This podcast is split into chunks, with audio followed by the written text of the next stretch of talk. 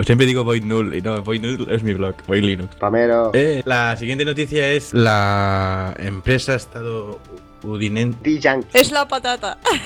Jitsi, que todos creo que conocéis, que es una Que aplicación nunca hemos usado. que nunca hemos usado, pero creo que alguien utilizó un día para hacer un... Ya, puta.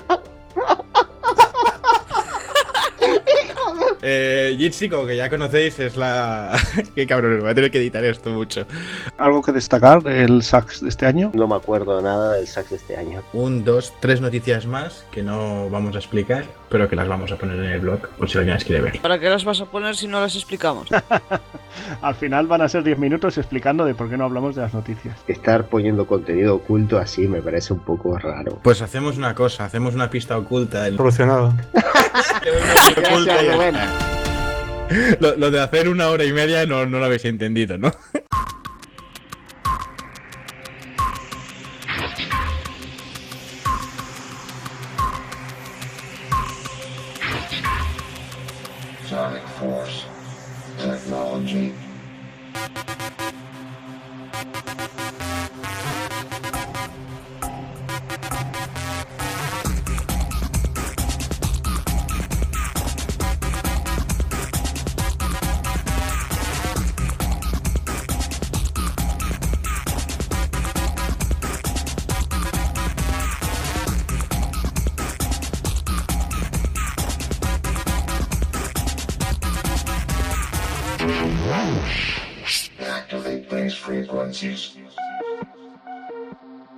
The sound.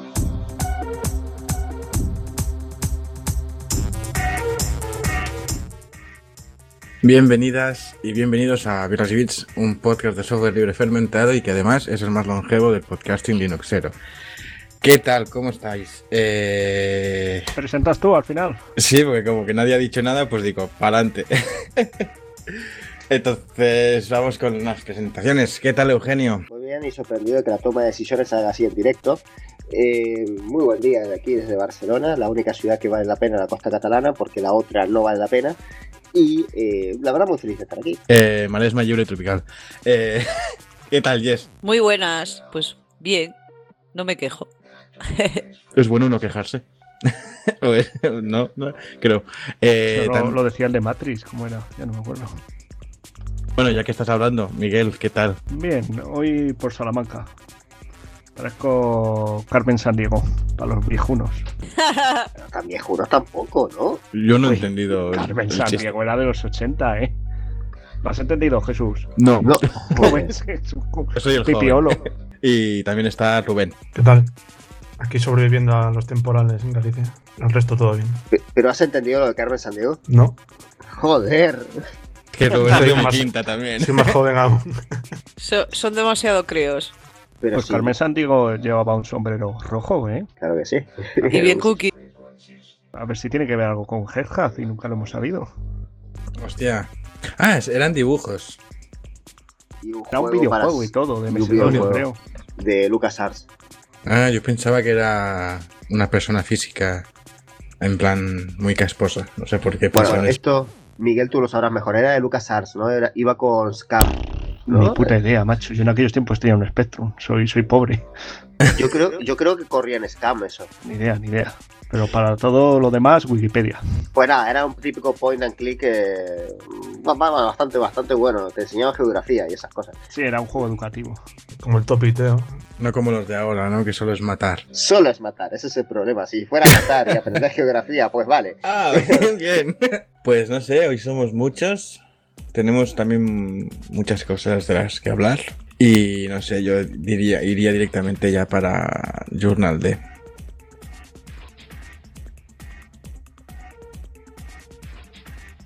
Todos a la vez, no, por favor. ¡Oh! ¿Por qué me habéis dejado solo, cabrones?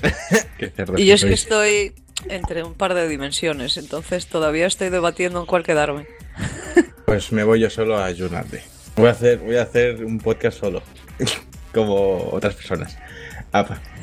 Como hice yo en algún momento. Te estás refiriendo a mí, supongo, ¿no? Es, mm, bueno.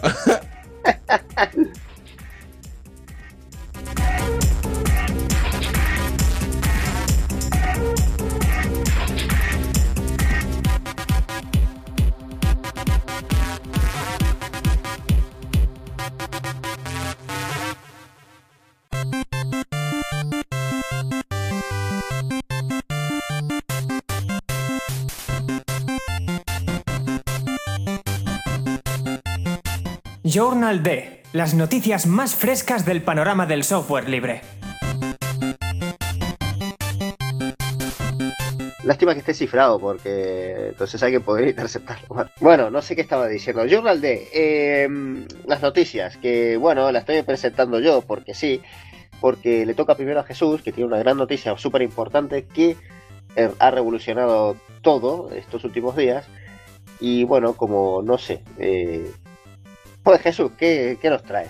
Sí, esta noticia salió justo el día que grabamos el anterior podcast, que es en plan, maldita sea, y salió justo a, la, hacia la tarde cuando acabamos. Y es, Maldita la, actualidad que no cumple nuestros horarios. ya, ya, maldita sea, si lo hubiéramos hecho ya aquí un bombazo, pero no. Eh, la noticia es esa, pues, que IBM ha comprado Red Hat por 34 mil millones de dólares, que sí de rápido. Y no sé, ¿qué os parece esta compra? Porque se ha hablado mucho. Me da Que yo mucha descargo pena. gratis eh, la distro de Red Hat. ¿Cómo? Que yo la distro de, Hat la descargo gratis, no la he tenido que comprar por tanto dinero. Joder, no cogéis el chiste. Sí, pero es muy, es malo. Miguel. En fin, bueno, entonces, eh, siguiente noticia. No, eh, No, hombre, hay que debatir, ¿no? ya, por eso, mi chiste es aún peor que el tuyo. A ver, em, Vaya el nivel. Bueno, eh, yo, yo me tiro piedras a mí mismo. Ya está. esto tiene sus consecuencias, como por ejemplo que desaparezcan escritorios bonitos. Nunca he usado Red Hat, obviamente, pero no sé, me da pena que acabe en manos de uno de los gigantes, ¿no? Y- Pero es que una cosa, no solo Red Hat. O sea, Red Hat tiene muchas, muchas cosas. Claro, ahí está. O sea, creo que es, es la principal desarrolladora de, de la querida Fedora. También hace Nome, me parece. Hay que corregirme con esto, que no estoy seguro. No, no, no, no. no, ¿Quién no. está detrás de Nome? Eh, nadie. So- No, pero así así le va. Nadie. Nadie. No, no, a ver, Red Hat contribuye al Genome, pero Genome es otra cosa, o sea, es una fundación que van a su rollo. Eh, lo que pasa, o sea, es verdad que están bajo Free Desktop, pero Free Desktop es como decir la SPI, el, este proyecto de Debian para recoger fondos, que también está Arch metido ahí dentro. en, eh, o sea, son como metaproyectos que no, no tienen una institucionalidad. O sea, Gnome es Gnome. Pues la Wikipedia te contradice, ¿eh? Contribuye mucho código, pero no está desarrollado por Red Hat. Ah, ya, ya. Eso es una cosa, Red Hat también contribuye mucho al kernel. Eh, CentOS, CentOS ahora es de Red Hat, ahora sí. también hace Ansible y más proyectos así importantes que no sé, que hay, no sé si es muy buena idea que todas estas cosas se las quede eh, IBM. muy La- triste.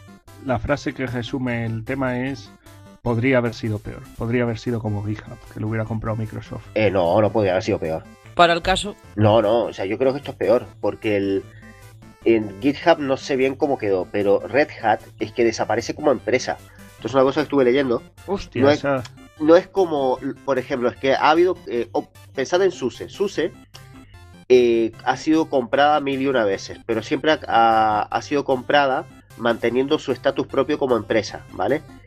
Eh, Red Hat desaparece como empresa, deja de cotizar incluso, pasa a ser una división de IBM. Entonces pierden toda la independencia, pierden el presupuesto propio, o sea, pasan a ser como si fuera una oficina más.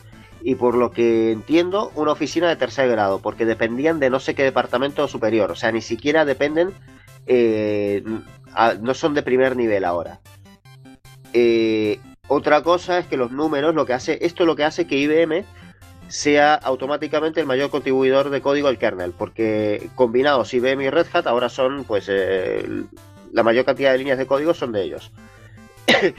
Entonces todo esto no solo es por Red Hat, es que tiene mucha influencia en otros proyectos, especialmente el kernel. no va a ser una compra como la de YouTube eh, que hizo eh, Google, ¿no? Se- lo va a, va a romper la marca y todo. Eso es lo que alguna gente se está preguntando, ¿qué va a pasar con la marca? Es decir, eh, lo más probable es que aparezca un IBM pronto, o sea, yo que sé, IBM Red Hat Linux o una cosa así, o sea, eh, desaparece como empresa. Y bueno, no creo que afecte tanto en el código, o sea, a IBM le conviene contribuir a Linux eh, a través de Red Hat o a través de otras divisiones, hasta cierto van a punto. no, les conviene, IBM le conviene. Pero... el IBM hace influencia. tratos con, otro, con otras empresas.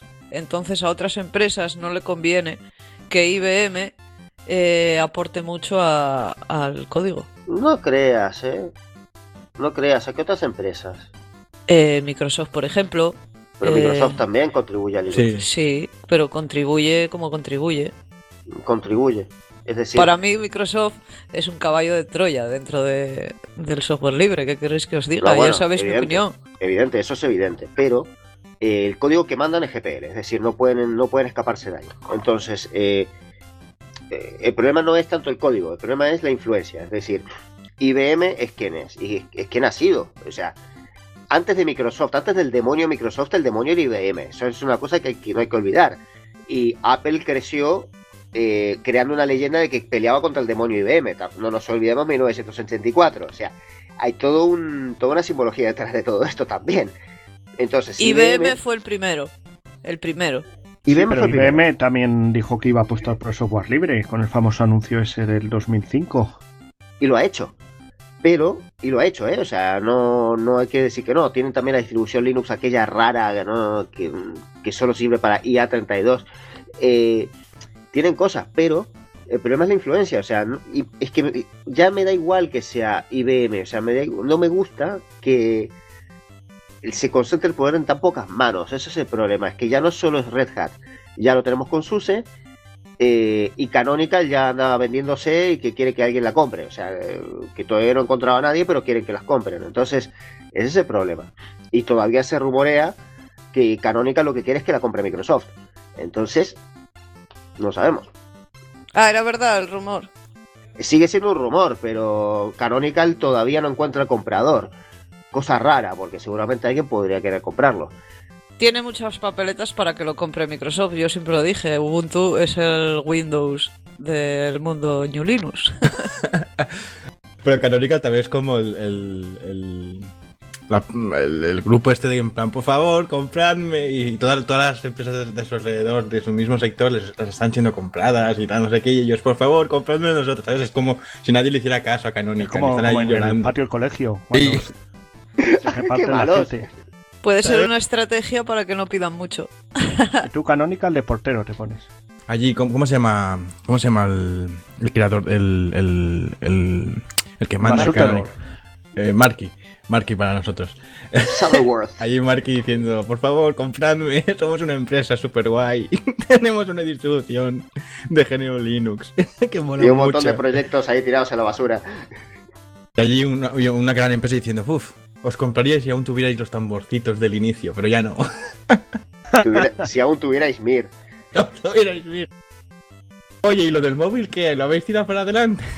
Ay, Dios. No, bueno, es que a mí me parece grave eso, que se está concentrando mucho poder en muy pocas personas y, y no salen nuevas. Es decir, porque si fuera, bueno, que IBM se compara Red Hat, pero hay alguien que, pudi- que pudiéramos proyectar que tomara el lugar de Red Hat, pues vale, pero, pero no hay recambio, eso es lo que pasa. Entonces al final la tendencia es que vamos a tener un Linux super corporativo y bueno, sí, tendremos eh, distribuciones así tipo Arch, tipo Void, por citar una.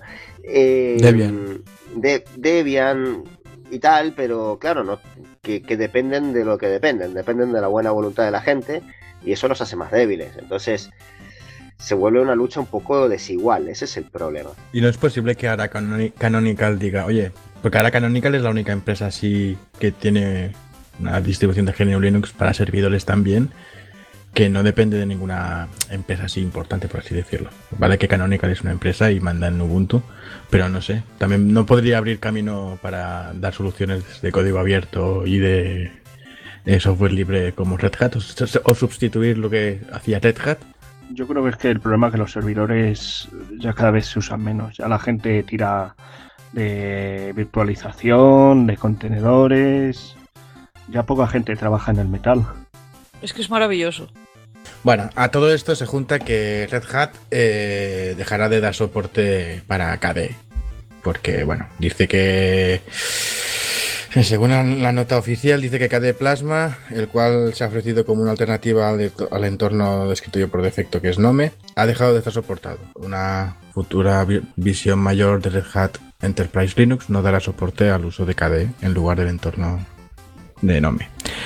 Y dice que eso, que Dice que no he entendido muy bien esto porque dice que dice que quedado como obsoleto. Que no, no, no acabo de entender por qué se ha quedado obsoleto si Red Hat- o sea, si KDE Plasma está on fire, pero no sé. Visto lo visto, prefiero que, que lo abandonen. Pero yo tampoco lo entiendo. O sea, que, o sea, lo van a sacar de los repositorios. Porque una cosa es que digas, bueno, eh, no es un. O sea, por ejemplo, podrías hacer que no sea una opción que tengas durante la instalación, pero que lo tengas en los repositorios y que si tú sabes configurarlo, lo instalas y lo metes, ¿no? Pero, deje- o sea, yo cuando entiendo, a mí cuando me dicen, eh, deja de dar soporte, yo lo que entiendo es que lo quitan los repositorios.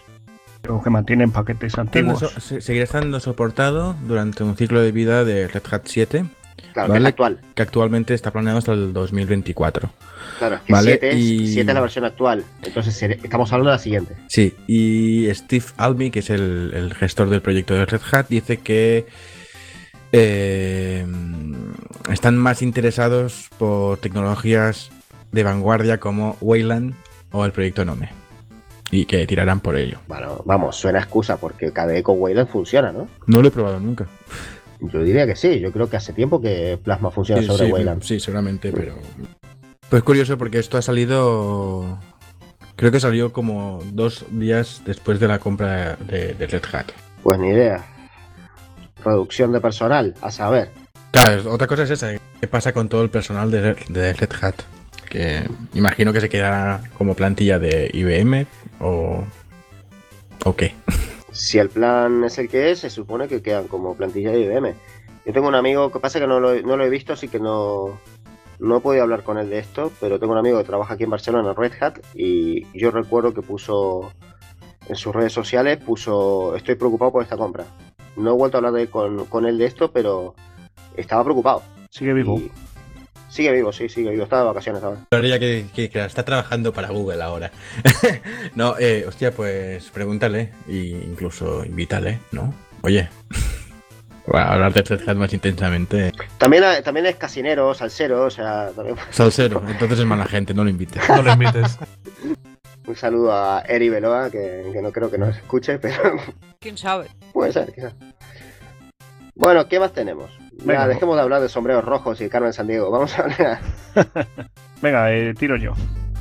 Pues, eh, ¿baja punto ha muerto o ha resucitado? Eh, hace, bueno, lleva tres o cuatro semanas caído baja punto y ha vuelto la, eh, la web sin actualizarse con la última noticia de junio de este año. Y, y bueno, y la gente se pregunta por las redes sociales qué está pasando. Bueno, ya se preguntaban por qué no actualizaban noticias. No sé, a mí me parece una noticia muy importante, porque Baja Punto forma parte de la historia del software libre español. Empezó en 1999 y, y ha estado dando caña hasta que empezó Meneame. No sé, eh, ¿es la muerte ya de Baja Punto? De hecho, hace poquito leía en, en, en Meneame gente quejándose de, de propio Meneame y diciendo que se estaba muriendo también. Em, No, Meneame ya está muerto. ¿no? Sí, sí, pero que, que ahora, ahora hay gente que está diciendo, oye, igual se está muriendo también Meneame. Y algunos hablaban de hacer alguna cosa diferente. Porque por lo visto, algunos admins, pues, eh, mm, eh, moderan de manera muy ideológica. Por lo visto, en Meneame, que nunca se ha visto eso, ¿eh? Pero es ironía. Y, y eso, y no sé. Pues yo creo que es algo que está pasando a la gran, a la gran mayoría de webs tipo barra punto, barra eh, meneame o incluso yo creo que un poquito Reddit. Igual Reddit en la comunidad más de España, ¿eh? o hispánica incluso, hay hispánica, hispanohablante. Que no sé, que estas cosas ya no... O sea, hay muy poca gente que mira las noticias o, o cosas por ahí. Que ya la gente está más enganchada en redes sociales que otra cosa. en redes sociales de tipo efímero, tipo Snapchat, Instagram y similares, porque ni siquiera las tradicionales ya, tío. O sea, ¿quién está en Twitter?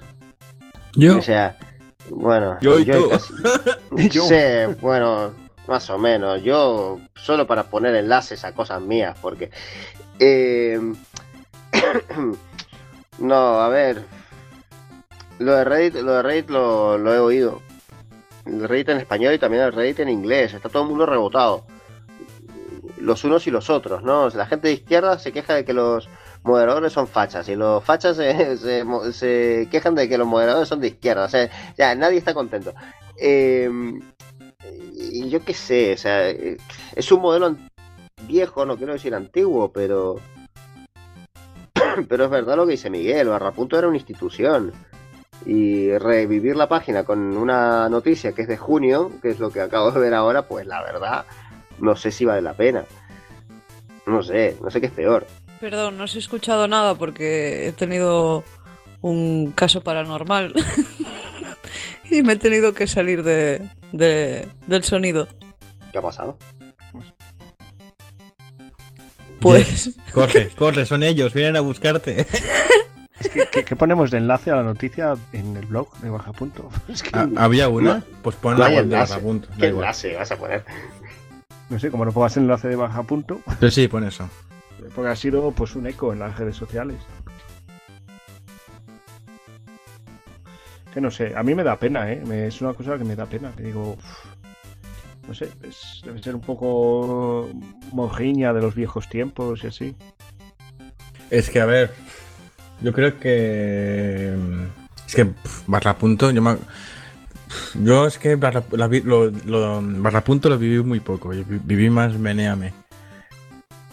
De cuando Meneame molaba. Pero, no sé, estas, es que ya te digo, estas cosas al final acaban muriendo, se acaban quedando los cuatro troles de siempre y ya no hace nada más, que es lo que le está pasando a Meneame.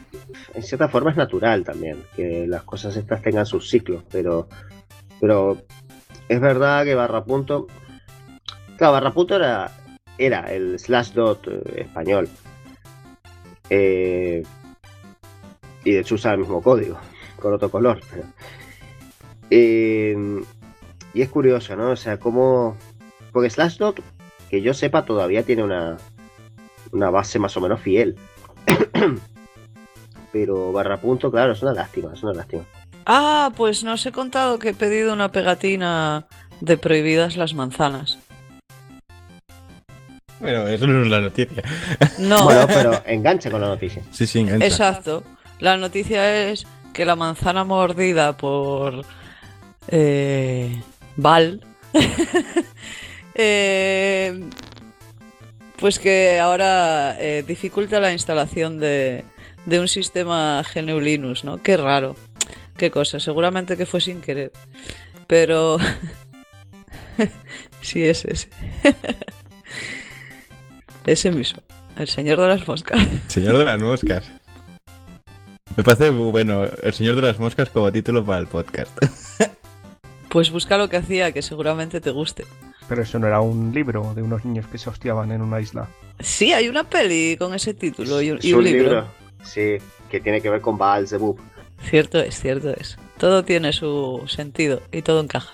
Pues eso, que Apple, los capullos de Apple, una vez más, pues se lo Los dificulta. filisteos. los canarinianos. Eh, pues eso, que una vez más, son Illuminati, eh, está claro. Dificultan la instalación de un sistema GNU Linux y, y ahora, bueno, pues la gente dice, oh no, ahora tengo un Mac, me voy a comprar un Mac y no voy a poder instalarme pues un Ubuntu, ¿no? Que es lo que...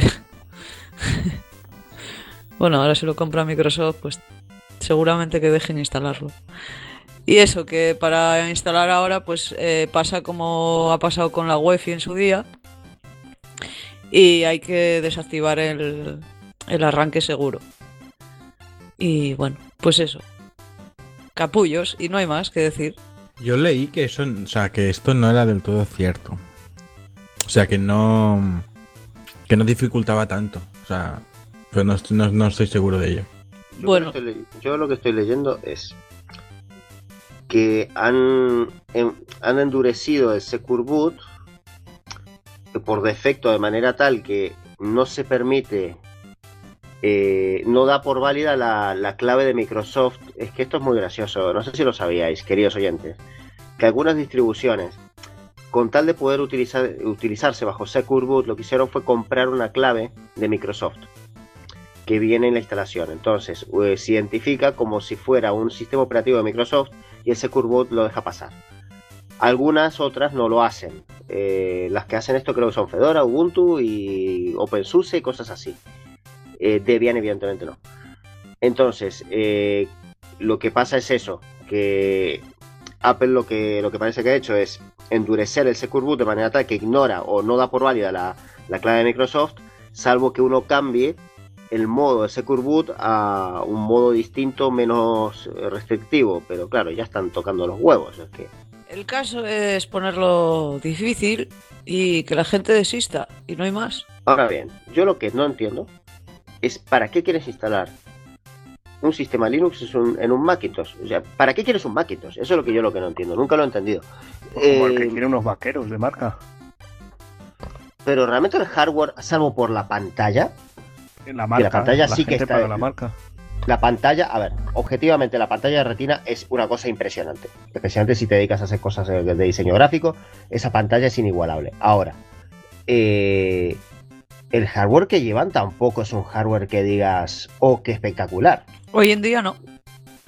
O con, la, o con la tan soldada la placa base. Que no puedes cambiarla y no puedes meter más. Y el disco. Y el problema no es ese, que a ver, de soldar se puede desoldar. Pero el problema es que hay muchas placas que aunque la desueldes no se la puedes aumentar porque la placa no la admite. No admite un aumento de RAM. Es que yo no entiendo la manía esa de comprarse un Mac y ponerle Linux. Es que no lo entiendo. O sea, no. ¿Para qué? O sea, cómprate otra cosa.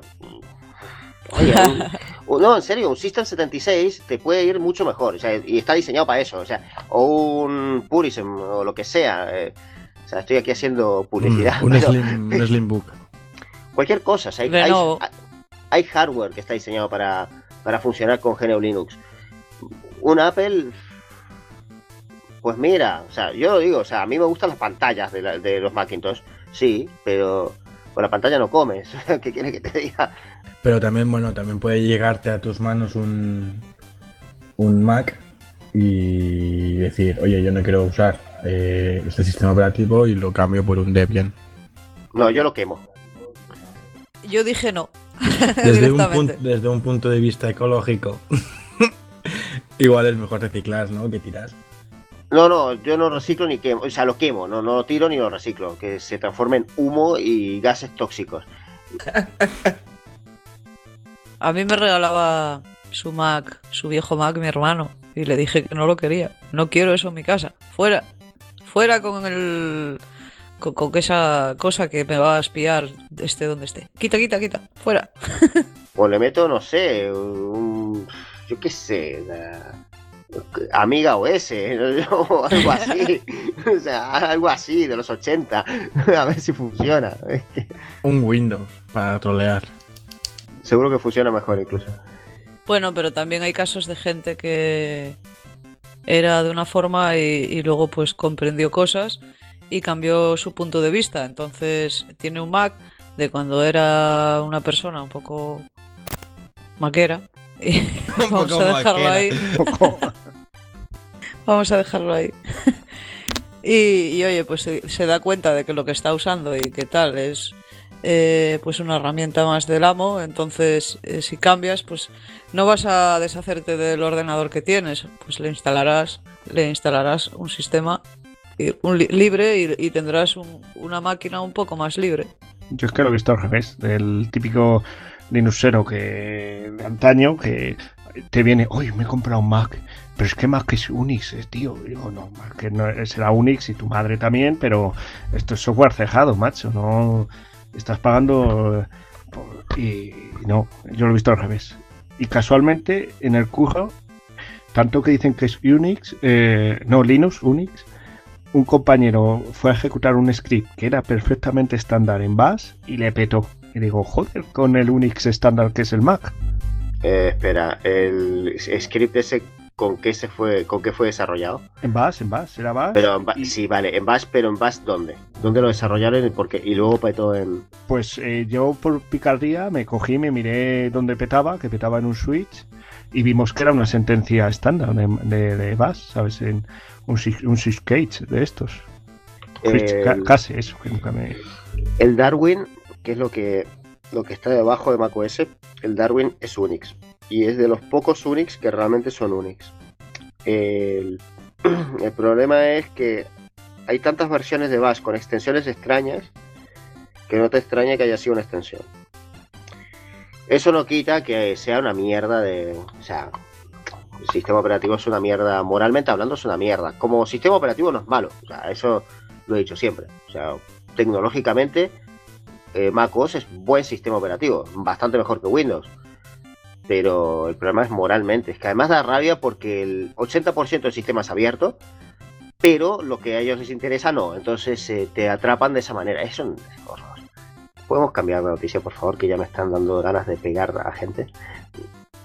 Te toca a ti, de hecho. Bueno, sigamos pegando a gente. Resulta que, eh, resulta El que si usted de los tiene, antidisturbios. si usted tiene un, un SSD Crucial o Samsung, o posiblemente cualquier otro, es probable que el cifrado de su sistema, de, de- de su disco sólido, sea en realidad una mierda.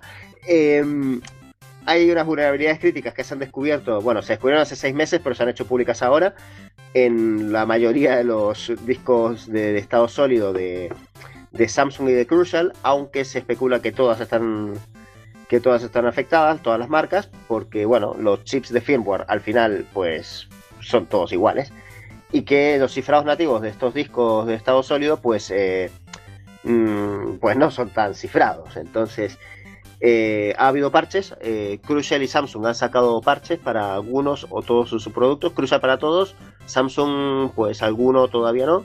Así que si estáis usando un SSD, id a la, a la página de vuestro fabricante y instalad el firmware nuevo. Que bueno, no sé cómo se hace eso, nunca lo he hecho en mi vida, pero supongo y espero que haya instrucciones para todos. Claro, pero eso implica que, que si usas el cifrado de base, pero si tú cifras eh, con LVM, eh, sigue estando bien cifrado, ¿no? Si haces, claro, si haces cifrado por software, claro, no pasa nada. Pero aunque la noticia dice que si que había interacciones extrañas si uno utilizaba BitLocker. Que eso es curioso.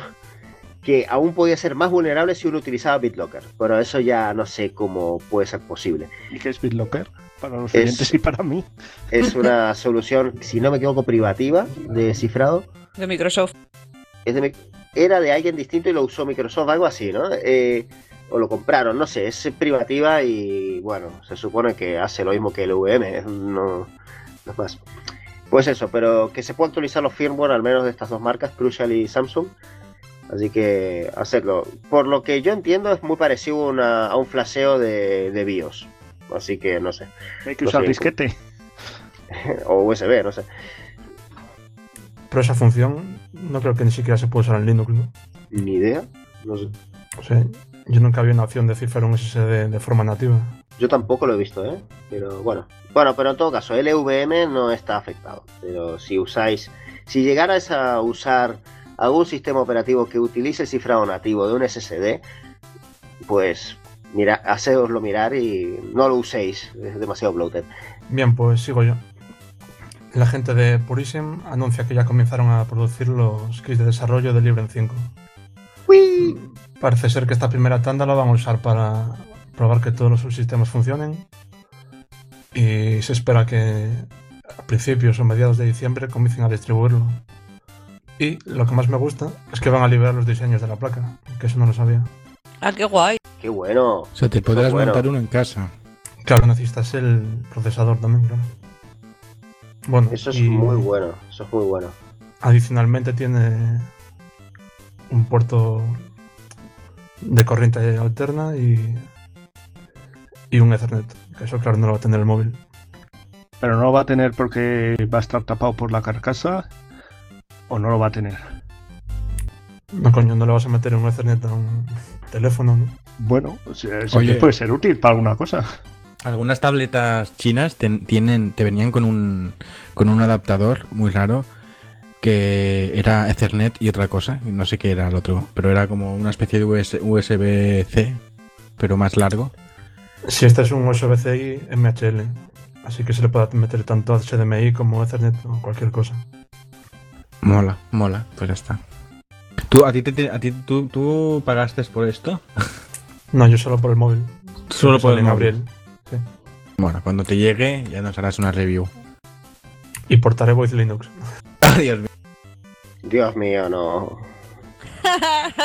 Creo que somos el único podcast y medio eh, sobre software libre del planeta que menciona a Void Linux.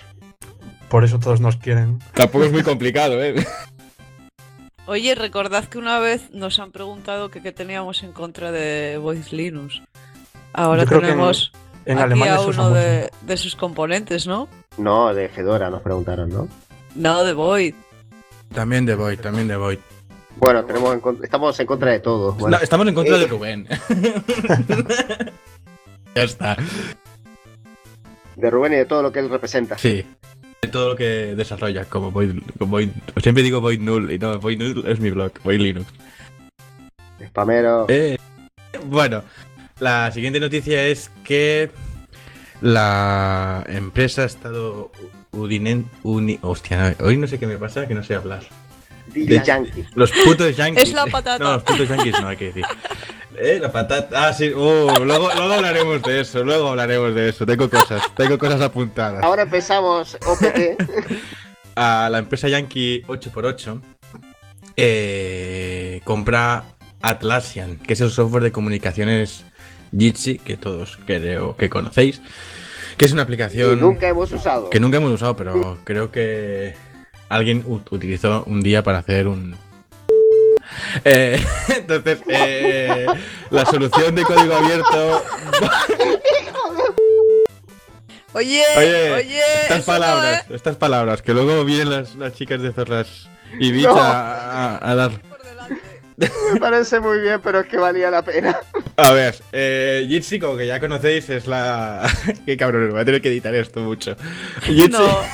Jitsi es la aplicación de código abierto de voz IP, ¿vale? Que incluye mensajería, videoconferencia y temas de, de, de- de- de tecnologías web, ¿vale? Y eso, pues ha sido comprado. Y me parece interesante porque, claro, esto. Jitsi era, la, era la, la alternativa abierta a Skype o Hangouts. Entonces, ahora pues está en manos de una empresa que a saber qué hace con ella. De hecho, Matrix usa Jitsi para videollamadas. Ah, pues, ostras, pues. ¿Usa Jitsi? Sí, ¿Eso es. WebRTC o es otra cosa? No, es, es, una, co- es eh, una cosa rara a través de Java. No sé qué es peor.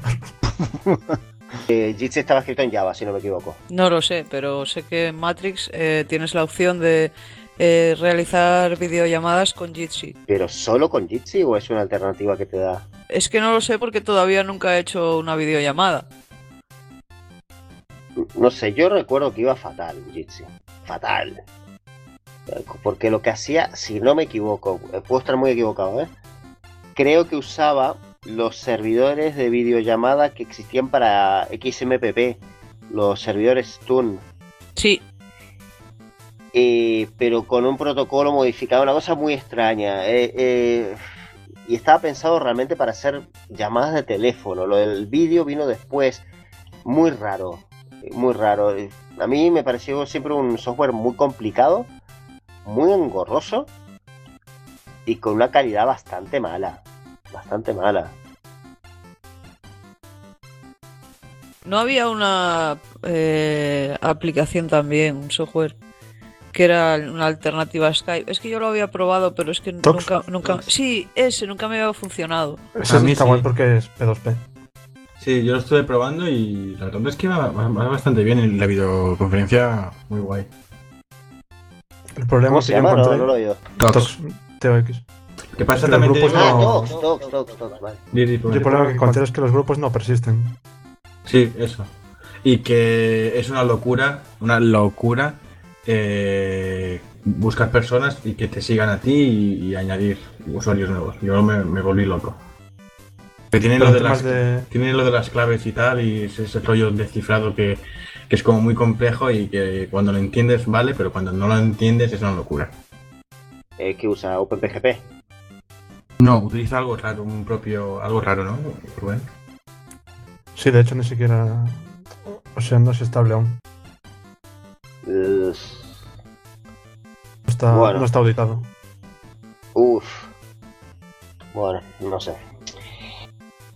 No Pero sé, bueno, no sé, no las sé. latencias y eso son, yo creo que el mejor protocolo que hay.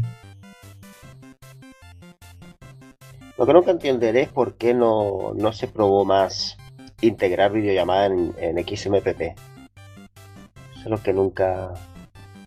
Yo solo hice Porque una vez que ir por videollamada. otro puerto, porque XMPP es XML por debajo. No, pero ex- extenderlo de alguna manera se tendría que haber, pues... se- Siempre hay maneras de hacer las cosas. Siempre pueden hacer un. Ahí no me sale la palabra, un handshake, ¿no? Eh, entre los dos ordenadores y ya ir por un puerto distinto. Sí, bueno, es que lo que hacía era usar Stun, bueno, Stun, S-T-U-N, que no sé exactamente qué significaba la sigla, eh, pero lo que había era un servidor intermediario paralelo, que una cosa un poco primitiva lo que había. Yo en Cajín conseguí una, bueno, solo lo hice una vez, lo de hacer videollamada. Hoy en día, bueno, pues tengo la webcam desactivada de la placa base, pero eh, funcionaba bien. O sea, eh, costó un poco configurarlo y tal, pero una vez configurado iba guay. Bueno, siguiente noticia. Vulkan será el backend de la nueva versión de Unreal Engine, el 4. Uy. No sé, a mí. ¿Qué? Ha sido eso. Ha sido un momento. ¡Uy! Ah, No, pero se escuchaba ahí como si fuera un inicio de cultural. o sea, a mí me, me viene a la mente la, la canción de, de los gallegos, Los Suaves, que a lo mejor la conoce Rubén, la de sorpresas que da la vida. Eso es Rubén Blades, macho. No, eso es Los Suaves, la de sorpresas que da. Eso es una, fa- eso es una cita, la palabra. eh, eso es una cita de la letra de, de Pedro Navaja. ¿Qué dices? Sorpresa te da la vida. Sí, Bueno, pero Es es, una más canción. épico en Los Suaves. ahí Sí. cuando- Sí, será una canción, pero eso es salsa. O sea, eh, eh, Pedro Navaja. De salsa, A ver, sí. a ver, Eugenio, somos tres heavies contra un salsero, calla. La- ¿De qué año es la canción esa? La de Los Suaves. Sí. Silencio. ¿Qué decías de Vulcan? ¿De qué año es? Porque Pedro Navaja es del 78. Pues sí, será del 80 y poco. Eh, Pedro Navaja es del 78. Pedro Navaja siembra, eh. Wins. El, el disco más importante de la historia de la salsa. Bueno, es igual, vamos a seguir. la que Pedro tú dices, Eugenio, la canta mi tía, la tararea mi tía por casa y eso. Claro, sorpresa, ¿cómo es? Eh, Sorpresas te da que sorpresas, sorpresas te da la vida. Ay, Dios. Conozco la ti. versión Para, de para, A Palo pam, Seco. pam, pero que además es una versión de Mac the Knife, que es una canción de swing. Bueno, es igual. Si queréis llamo a mi tía para que nos la cante. Bueno, es igual, no puedo Bueno, ¿en ahora, qué no momento se ha convertido esto en los 40 principales? Bueno, No lo sé. A ver, háblanos de en los Vulcan. 40 principales de los 80. bueno, eh, a ver, la sorpresa es. Kiss FM. ¿Qué es Be- Baby Music. Ay, o sea, Hola, Grupo Prisa. Eh, Venga, va, por favor, háblanos de Vulcan. que eh, nada, porque estos cabrones de un Real hace años bien. ¿Puedo decir un taco? Sí. Bien favor. dieron por culo a Linux y a software libre por no sacar la versión del Unreal Tournament, la 2004 creo que fue. Eh, y y había, había binarios, porque estaba trabajando Iculus, el pavo este, el que inventó las SDL y estas pescas, que es el tío que porta casi todos los juegos para Linux. Y no lo sacó en su tiempo porque Microsoft les presionó para evitar que algún listo eh, abriera el juego que vendía consolas en aquel momento de Microsoft, que era el Gears of Wars, eh, y sacara los datos del juego y los ejecutara en un Linux, eh, básicamente. Y parece que estos de Unreal, pues como que les está pillando el toro, todo el tema de Unity, Godot y, y, y- y, bueno, y Android y así, y se tienen que estandarizar y usar estándares libres, por lo que se está viendo. Y estándares libres muy potentes. Eso pasaron también con los Sims, ¿no? Creo que el primero tenía los binarios en el disco. Lo- Los Sims, Sí, los Sims 1. Y creo que había un binario oculto para Linux. hostias. Luego lo busco, igual me equivoco. No, estos Binario eh, eh, al sí que tío lo dejaron a medias del trabajo, ¿eh? no, no llegó a terminarlo. Bueno, el señor director de nuestro querido programa nos está diciendo que nos estamos pasando de tiempo. Pues yo simplemente diré que se ha publicado ya de forma pública eh, la versión 2018 de Linux Sucks, el gran, eh, no sé si llamarlo performance de arte de vanguardia de Brian Lundok. La, bueno, eh, Linux Hacks ya sabéis que es ese show que hace a veces, bueno, una vez al año, sobre cosas. Y, y nada, pues lo ha publicado ahora ya para todo el mundo porque hasta ahora estaba publicado solo para los Patreons, entre los cuales yo me incluyo. Y eso es la noticia. ¿Algo que destacar el sax de este año? No me acuerdo nada del sax de este año. Lo vi hace muchos meses. eh, ahora que haya salido publicado, es que no, no, no lo he visto desde entonces. Que tampoco lo he visto. No, no lo publicaron hace. O sea, me suena que en, en algún Islas y Bits lo hablamos de esto. Sí, pero lo publicó para los, pat para los Patreons Y no. y había, y había, había unos clips, había clips, pero no había el Ah, clips. Y entonces, ¿ahora qué hacemos? Pues la última noticia que es que Fedora cumple 15 años. Oh, no. Ya está, y lo dejamos aquí. Así, pim pam. Yo tuve instalado Fedora, ¿eh? ¿Eh? Hace años tuve Fedora. No, yo también he trabajado con Fedora. Borramos las noticias que no hemos hecho del guion. Rogerio, hombre, que favor. Mm, Sí. Sí. O bueno, a ver, hay un. A ver, vamos a explicar. Vamos a explicarlo a los oyentes y ya está. Hay un, dos, tres noticias más que no vamos a explicar, pero que las vamos a poner en el blog. Por si alguien las quiere ver. ¿Y para qué las vas a poner si no las explicamos? Al final van a ser 10 minutos explicando de por qué no hablamos de las noticias. Ya. pues porque, a ver, no sé, o sea, son noticias interesantes que a alguien le puede interesar, pero que por tiempos, pues no, no las explicamos. A nuestros oyentes les interesa que, que las debatamos. Estás seguro que ya las han leído por ahí, igual que nosotros. Yo creo que Jess tiene razón. ¿eh?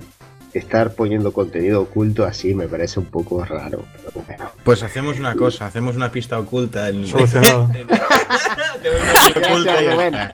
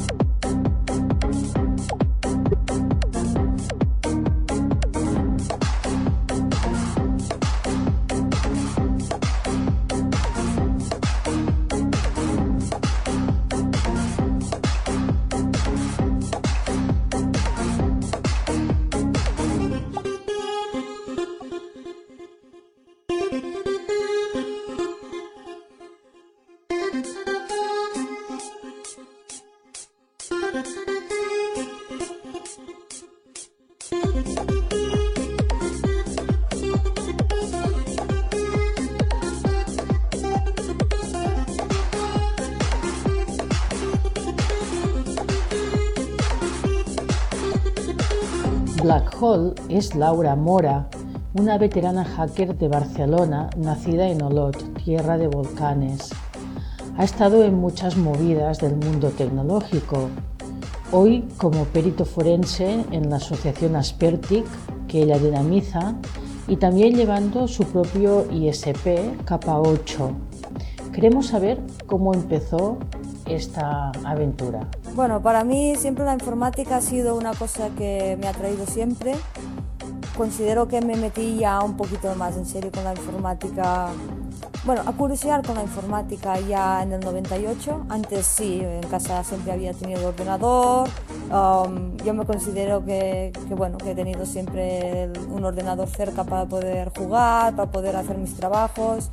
Incluso, bueno, trabajillos que te decían, esto tienes que escribir tantas veces y repetirlo, pues yo directamente hacía copy-paste con un Word y lo imprimía con una impresora. Me acuerdo aún que lo imprimí con una impresora de agujas, así que, que la profesora en plan, bueno, sí, has hecho lo que has dicho, pero claro, usé las nuevas tecnologías para facilitar mi trabajo, que es un poquito la filosofía de toda la base de mi trabajo. Y bueno, a nivel de estudios, pues...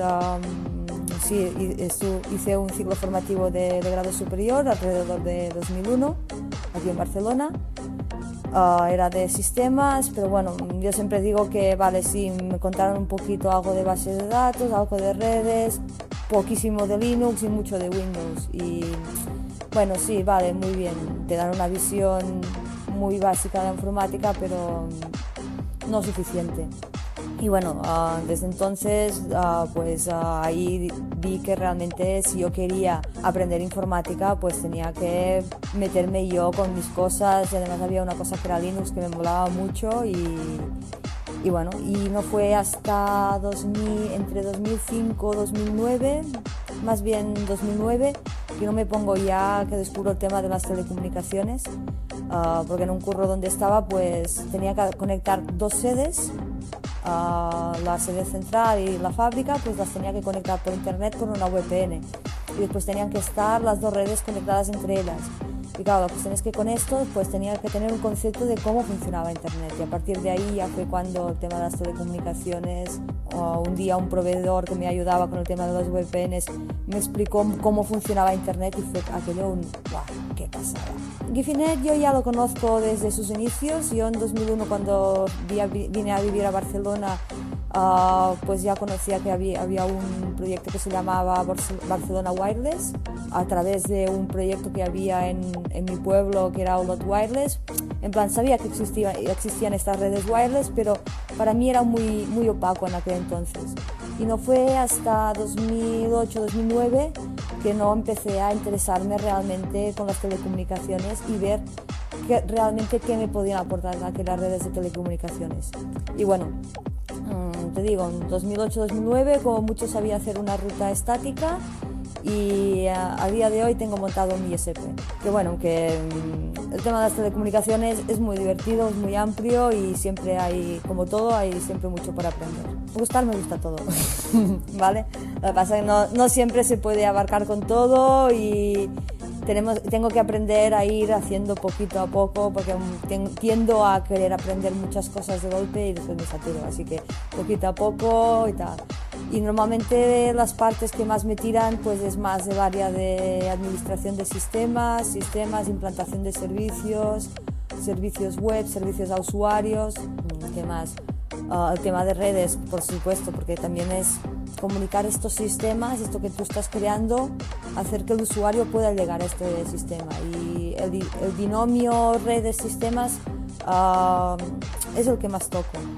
Y poquito a poco me estoy poniendo ya también con temas de programación. Programación siempre ha sido una tarea pendiente que he tenido. He sabido siempre lo básico, pero hasta este año no me he puesto un poquito más en serio. Ah, he mejorado muchísimo en, en PHP y ahora ya estoy ya empezando con Python. Y bueno, poquito a poco. Y, y bueno, todo el tema del concepto de backend, frontend, la comunicación de los servidores y que es... mm, a mí lo que me gusta es el global de las comunicaciones. Y bueno, ya queda pendiente todo el tema electrónica, que esto ya quizás cuando me jubile, quizás me pongo con el tema electrónica, ya.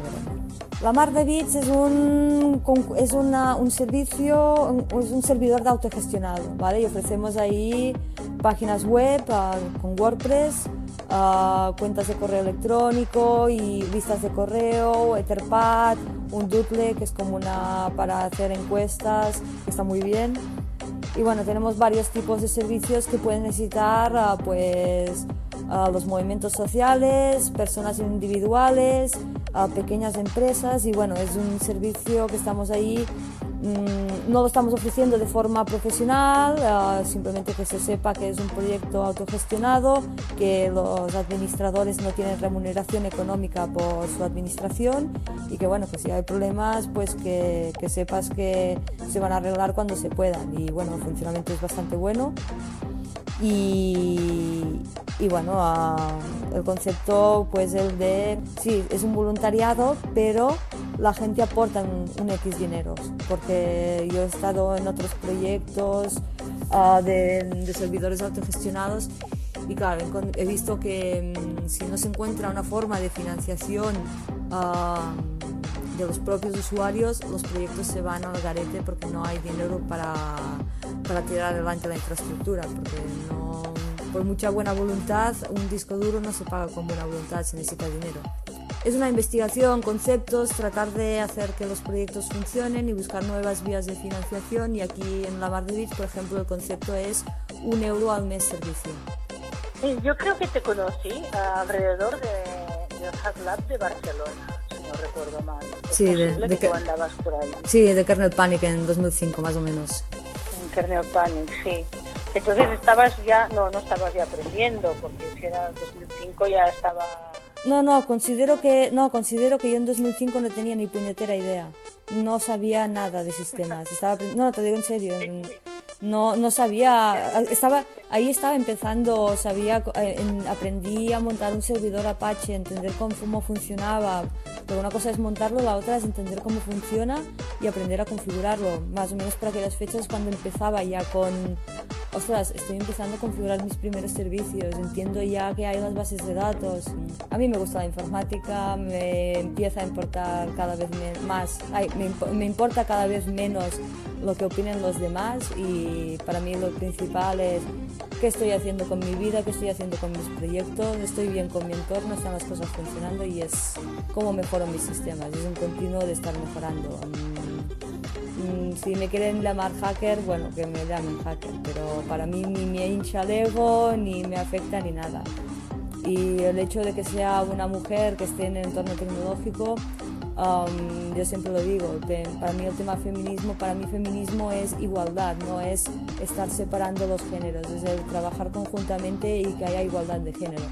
Que yo cuando trabajo no estoy diciendo, es que claro, no puedo hacer esto porque soy chica, o, o estoy haciendo esto porque soy chica. No, simplemente, mm, oye, um, hay un equipo informático, pues es un problema, se tiene que resolver, pues yo simplemente lo resuelvo a partir de mi experiencia, no a partir de mi sexo, ¿sabes? Sí, la cuestión es que también cabe decir que, que el mundo más tecnológico, más técnico en general, pues es más, es más duro, es más, más seco, quizás ah, muchas chicas pues este entorno no les guste tanto. Y claro, yo por ejemplo me he encontrado estar en grupos que solo habían chicos y no estar a gusto. Y, y al pasar los años te preguntas por qué, ¿no? Y dices, ah, bueno, sí, estaban ahí los chicos, que tienen la- los chicos quizás tienen un poquito más la a ver quién la tiene más larga no y las chicas quizás esta forma de trabajar o de ver las cosas quizás también la tenemos pero no nos importa tanto el mira qué grande he hecho esto sino es más mira qué, qué bien qué bien puesto está es más detallista no y y también a nivel de contacto humano, de hacer que las mujeres se acerquen más a los entornos tecnológicos, pues es importante que haya muchas más mujeres, pero también los propios hombres que sean, tienen que ver que, ostras, que, que tienen que haber relaciones más afectivas, más, de, de- más cercanas, no tanto de lucha, lucha y de competitividad.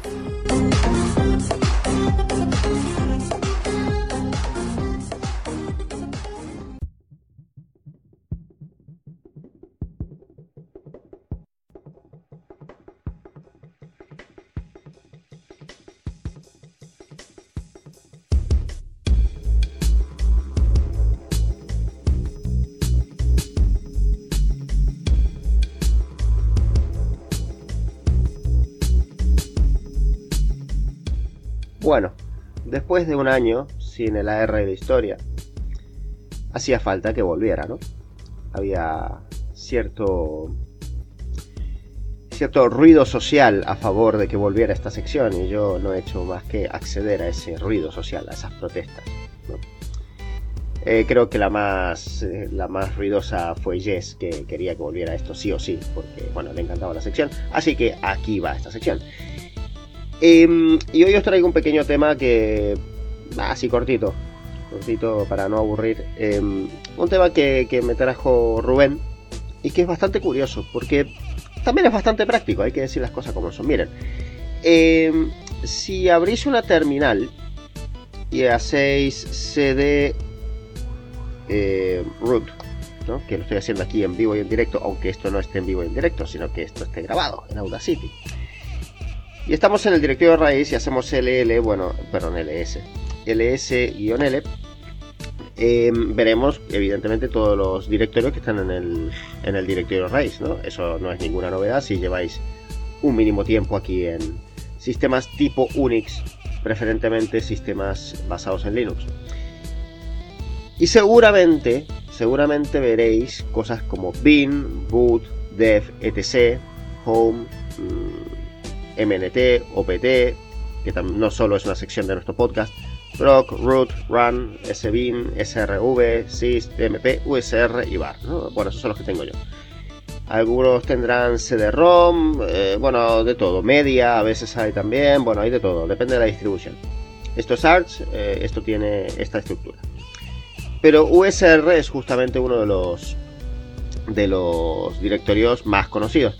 Y es uno de los directorios también que la gente dice, ¿por qué existe esto? Porque si uno va a USR, si hacemos CD USR, quiero que se oiga el teclado para que parezca más real todo esto, y hacemos LSL, ¿qué vemos? Vemos dentro de USR, vemos USR bin, USR include, USR lib, etc. USR local, USR sbin, USR share, una serie de cosas, ¿no? Pero lo extraño es que, bueno, si volvemos al directorio raíz, claro, y hacemos de nuevo el S en, el directorio raíz, claro, también en el directorio raíz encontramos bin, lib y sbin, ¿no? Entonces, ¿qué pasa? Que mucha gente se confunde, especialmente cuando empieza a empaquetar cosas para distribuciones y cosas así. Se confunde, o cuando quieren buscar el, el, el origen de un problema, eh, se confunde mucho la gente, y yo mismo me confundí hace tiempo, en entre qué es lo que va, por ejemplo, entre raíz bin y lo que va en eh, USR bin, ¿no? O qué es lo que va en lib y qué es lo que va en USR lib, ¿no? Entonces existe, si uno busca por internet y busca por, especialmente la Wikipedia lo dice así, eh, ¿qué es lo que es USR? Te dirán, eh, la estructura de archivos secundaria. ¿Qué ¿Eso qué significa? Pues no significa nada. Como que por ahí van las cosas que, bueno, que no hacen falta dentro del, del Early Userland, o sea, de la primera fase de, arranque. Bueno, que realmente es la segunda, pero bueno. Eh, y que bueno, luego todo lo demás va en USR, o sea, todo aquello que ya es del late userland, o sea, del userland cuando ya está todo cargado, o sea, cuando ya está todo montado, etc., pues ya se, se encuentra en USR.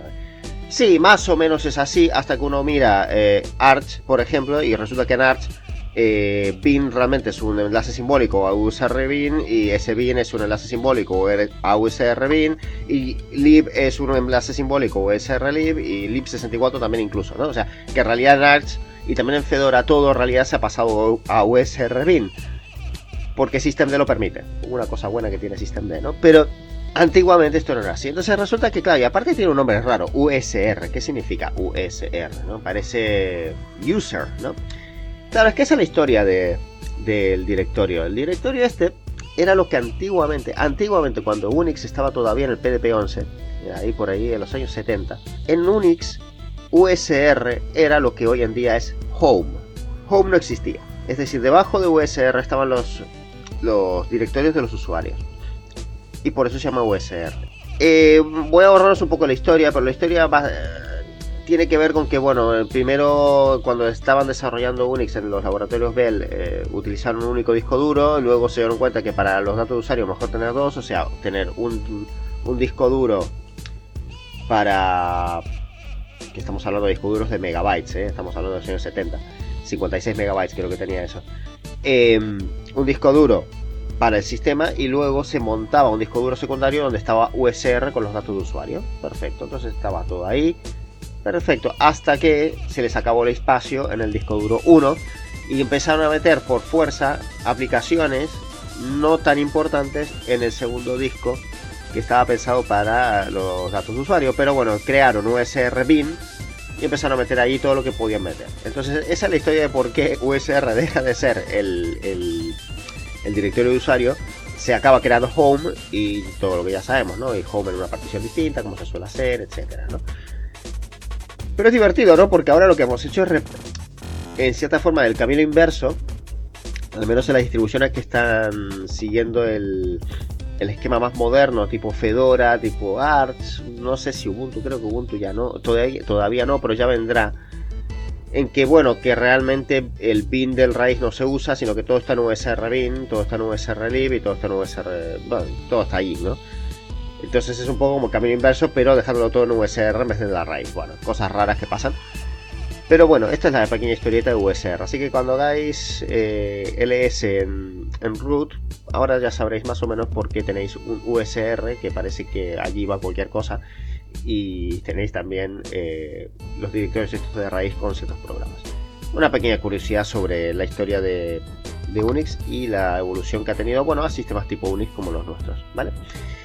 Nada, espero que esta primera edición de AR la historia desde hace un tiempo, pues os haya interesado. Cualquier, cualquier tipo de comentario y de más datos históricos que podáis tener sobre el tema serán siempre bienvenidos.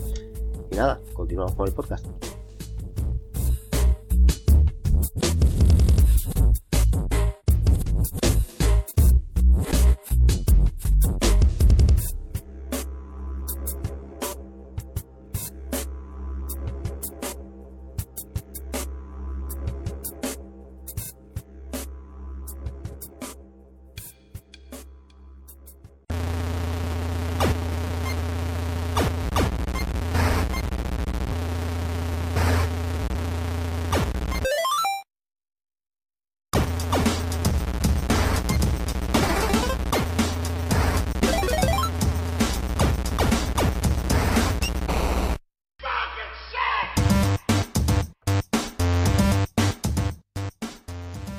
Bueno, y estamos pues con OPT, esta sección donde hablamos de cosas aleatorias.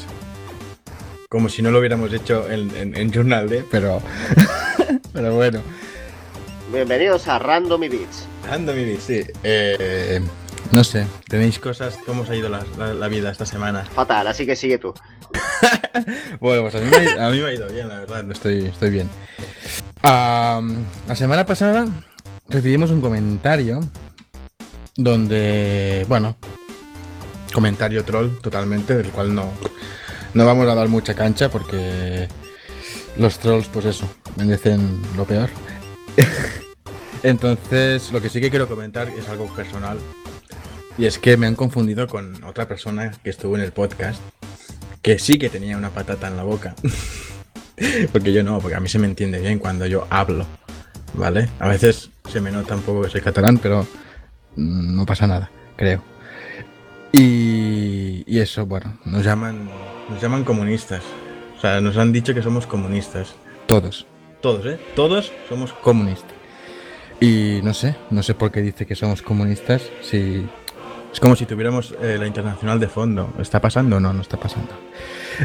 Entonces, eh, eso. Solo quería decir mmm, Slava Stalin y ya podemos continuar. Podcast y bis, camarada. Tovarich, eh... Tovarich. Hostia, nos podíamos poner nombres de rusos. Evgeny, bueno. Pues yo no quiero el del Tetris, que es súper cutre. Paginov. Paginov. La mía sería Yevgeny, bueno. Eh, yo qué sé, bueno. En fin, aparte de Svetlana. Svetlana es un nombre muy bonito, la verdad. Svetlana, sí. Svetlana no es de la, la serie esta de la lucha libre de mujeres. Mm, puede. Yo conozco a una rusa que se llama Svetlana. Todas, todas las rusas que están aquí se llaman Svetlana. No, también hay una que se llama María, pero. ¿María? Sí, sí eh, conozco un par Marías. María Svetlana. Oksana. Senia. No sé. Senia, la, la princesa guerrera. Eso era Senia, Es- pero bueno. Sena. Oh, qué buena serie, por cierto. Qué mala serie. Bueno, a ver, era muy. Era tan mala que era buena, pero. A ver, molaba, ¿vale? La princesa guerrera, a tope con ella. Sí, sí, grandes efectos de. grandes efectos especiales. Yo como adolescente que vi esa serie, me lo pasé muy bien. Bueno, sí, yo eh, también, pero es que luego la ves ahora y dices, pero ¿cómo me podía gustar esto? pero es como Hércules. ¿Alguien, ¿Alguien se acuerda de Hércules? Brutal, es que era lo Brutal. mismo. es que claro. Es que había crossover, había episodios crossover. Y después hubo una serie de ciencia ficción con el prota de Hércules. Sí, ¿cómo se llamaba esa? Bueno, Sena ya era de ciencia ficción. Sí. Era ciencia ficción, salía alguna Tenía- alienígena. Tenía un punto Era. raro, Sí. los portales y no sé qué historia. Bueno, yo solo quiero decir que yo no me pinto de ningún color porque soy antipolítica. Entonces, ps, Uy, uy, uy. me, Uy, la uy, uy. pela, me la pela mucho el color que me pongan, pero soy antipolítica. Para mí la política es una herramienta más del New World Order. Oh, Dios mío, no, claro, vez, no. sí, sí, es así. Yo, yo fui, yo fui política, o sea, yo a mi padre en su día le di un disgusto por decirle que era roja, o sea, imagínate. Pero bueno, vas evolucionando un poco espiritualmente y eh, conscientemente y te vas dando cuenta de que al final eso está para enfrentarnos y para tenernos entretenidos y que hacen artimañas para eso. Pero luego el fondo es mucho más profundo de todo eso y, y eso, yo me declaro antipolítica hace mucho. Bueno, eh, Bueno, yo solo voy a opinar una cosa. lo, de, lo, de, que- lo de no entrar en el tema que no lo habéis entendido. No, no, no, no. Yo voy a, yo voy a entrar en una cosa muy clara. Si alguien considera que yo soy comunista, es que no me escucha en el podcast. Así de claro, o sea, no voy a decir lo que soy, pero es muy fácil de saber lo que soy. En fin. Aprender un poco de política. Bueno, salsero. Mambero ahora. Eh, es que también. ¡Uh, bombero! Uh, qué horror. La costa este en vez de la costa oeste. Bueno, pues nada, eh, puedo hablar de mi vida, que Sí, es por muy supuesto. complicada. Vale, eh, pues esto ha sido una temporada de salud pésima. Eh, ya sabéis que lo- el episodio pasado, pues yo no estaba, sino que era un camionero que me había comido. Eh, sigo con un poco de tos. Pero quería aprovechar este momento para decir una cosa que quizá no se dice mucho. Y aprovechando, no sé si a Jess le va a gustar esto, eh, un pequeño hito político que habrá pronto, este mes de noviembre en Cataluña. Eh, quiero mandar un abrazo y un saludo y un apoyo muy grande a todos los sanitarios del sistema público de salud. Porque, y que en Cataluña eran huelga, no me acuerdo qué día era. ¿En Eh? ¿De noviembre? No me acuerdo qué día, era un lunes creo. Eh, porque 19. sinceramente esa gente, pues yo tengo muchos amigos que son enfermeros, médicos, eh, auxiliares. Esa gente se parte la cara por, por nosotros y no, no, no lo, no se lo agradecemos lo suficiente. Sinceramente todo mi apoyo y la verdad, eh, nada, eso es lo que quería decir. Yo también lo apoyo, es una causa justa. Y bueno, y nada, que bueno, he estado con bronquitis y bueno, luego pues me, me he roto otro diente ahora, pero estoy grabando, así que tranquilos. Eh, Mumble se me quiere cerrar, ¿Mumble se quiere cerrar? no sé qué ha pasado. Bueno, no se ha cerrado. Eh, y eso, pues nada, pero la verdad la vida un poco bien, yo qué sé. Mm. Mm, yo quería comentar una cosa. Y es que. O sea, esta semana ha sido guay por mí. O sea, todo bien. Todo bien. No tengo quejas de, de software libre ni, ni tal. Pero. ¿De trenes? De trenes también. O sea, ha ido. Bueno, de trenes no. Voy a, hoy voy a, hoy voy a empezar. Ah, mira, me has hecho recordar una cosa. Hoy voy a hablar, Oh, de, no. hoy voy a hablar de los malditos autobuses. O sea, No, el, os- la Esas semana. de ruedas de goma. Sí, malditas ruedas. Es que. y- y- has y- usado el Mixer, ¿no? no, pero me parece increíble que, por ejemplo, en la semana pasada hubo huelga de Renfe. Claro, hay huelga de Renfe, entonces si hay huelga de Renfe, mucha gente dirá, pues voy en bus. Pues los señores de, de Moventis, porque son los cabrones, los- la gente de Moventis, dijo ese día, pues ese día vamos a poner autobuses cortos. y es como en plan, sois imbéciles todos. Y no pusieron un bus corto, pusieron un bus corto de estos que te llevan a- a- al aeropuerto, que hay jaulas para, para maletas, por lo tanto Ay, hay no. menos asientos. Y es en plan, so, hubo, hubo mu- mucha gente que se tuvo que quedar eh, en tierra porque es que no podía subir al, al- al- al autobús, no cabía. Y tenía que esperar al siguiente. Y el siguiente iba, era autobús de, de- de aeropuerto. Iba a pasar exactamente lo mismo. ¿Sabes? Suerte que mi parada es la segunda que hay en la ciudad. Pero ya estaba lleno, ¿eh? Y era en plan, o sea, sois tontos todos. sois tontos y rayáis mucho. Y me cabrea mucho eso. ¿Pero esto qué es? Huelga de sus compañeros. Sí, pero joder, si, está- si sabes que hay un, un- uno de los medios de transporte público se está poniendo de huelga, no, no, no, no hagas tú esto. O sea, tampoco digo que los refuerces, porque sería, sería feo, pero hazlo, o sea, pon los autobuses largos que siempre pones. O Es sea, que, no cambies, no cambies. Eso es la... porque el autobús largo, es que el autobús largo ya se llena y hay mucha gente de pie, mucha gente de pie, cada día. Entonces, si ya con lo, con lo que hay actualmente ya es mal, ya es mal, no pongas algo peor porque va a ser un- una locura. Bueno, Pero no quería explicar esto yo. Esto ¿qué ha- querías explicar, hijo mío? Es que me ha, me ha- recordado Miguel y me ha salido la vena. Pero sí. Y, y es. A veces, o sea, esto no son- todos somos clientes. Incluso los que trabajamos eh, hablando con otros clientes de donde trabajamos. Vale, entonces eh, como a nadie le gusta que le llamen todos los días, dando ofertas de, de- de cosas. Ella Estel. Eh, a nadie Y le Vodafone. y Vodafone y todas las empresas de mierda que, que llaman dándote ofertas. O sea, todos somos clientes, todos eh, pues nos enfadamos cuando un servicio no funciona bien, como yo he hecho con el bus. Pero hay maneras de decir las cosas, ¿vale? Y la semana, bueno, la- las últimas dos semanas, yo viví eh, un momento muy tenso con un cliente, eh, el cual me trató súper mal. Y la semana pasada a mi compañera de trabajo lo mismo. Me trató súper mal.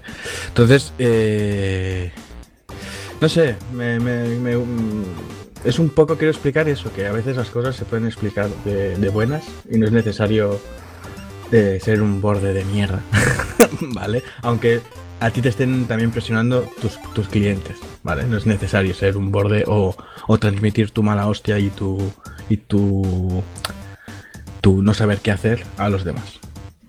O sea, hay que tratar bien a la gente. Y hay menos gente que no conoces de nada. Si fuera un amigo, pues mira, no. Sí, Con la amistad, pues bueno, hay ciertas cosas Ah, que. ah, se venga, pueden al amigo aceptar. lo tratas mal. No, No, pero qué decir, se puede entender ese nerviosismo con, con una amistad. ¿Vale? O al menos yo lo entiendo. A ver, Pero con, no, eh, tienes razón. con tienes un razón. cliente, es decir, si yo me pongo nervioso contigo, tú vas a entender que estoy nervioso y no te va a molestar. Eso. Pero si es una persona desconocida que, que tal, pues eso sí que no, lo- no lo va a entender. Y es eso, que tratéis bien a la gente. Básicamente. Repartir amor. No, no digo tampoco repartir amor, pero joder, no sé. Vender vuestro amor. Porque claro. Porque claro, yo como sysadmin, pues estas cosas ya sabéis cómo, ya sabéis cómo actuamos los sysadmins. Cuando alguien se pone borde, RMR-RF. su tarea va al final de la lista de cosas por hacer al día. vale, y ya está. Eso es, es así. O sea, es Como lo- la- los que escupen del McDonald's. Sí, exacto. No sé. Pues sí, hay que tratar bien a la gente. Yo qué sé, que la gente es tonta, punto. Es todo lo que quiero decir. Ah, y no utilicéis webmin para un servidor en producción. O sea, ¿de qué vais? es que no entiendo esto. ¿Por qué hacéis estas cosas? Y Vesta CP sí, ¿no? Esta CP sí, porque eso funciona, pero webmin... Rubén, podemos funciona? explicarle. Podemos explicarle, Rubén, a este buen hombre por qué no. Yo solo puedo explicar, porque hace unos meses sabe lo que pasó. Pero a ver, esta CP tiene sus cosas y funciona. Ah. Webmin no funciona. y tiene sus cosas. Por favor, Jess, explícale al mundo por qué no hay que usar Vesta CP. Un día se rompe y si no tienes un backup, pues te puedes quedar sin, sin nada. Bueno, Como pero- casi me pasa a mí. Pues ya está, tu problema es el backup, no ves No, no, no, no, no, no excusemos el problema de Vesta con mi, con mi dejadez. No. O sea, What the fuck? son dos cosas totalmente diferentes. No, no querida, no.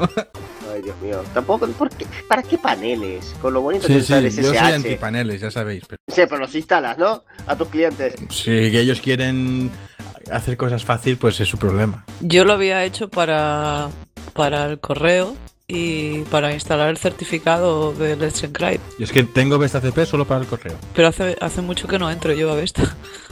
Ni yo. sea, Es que no- una vez, claro, una vez montado el correo y tal, no, no hay que entrar a nada. Yo solo me acuerdo el mensaje de Rubén que me manda por privado diciendo, Eugenio, ¿qué es eso de Vesta CP? creo, creo que es un panel, ¿no? No sé qué mierda.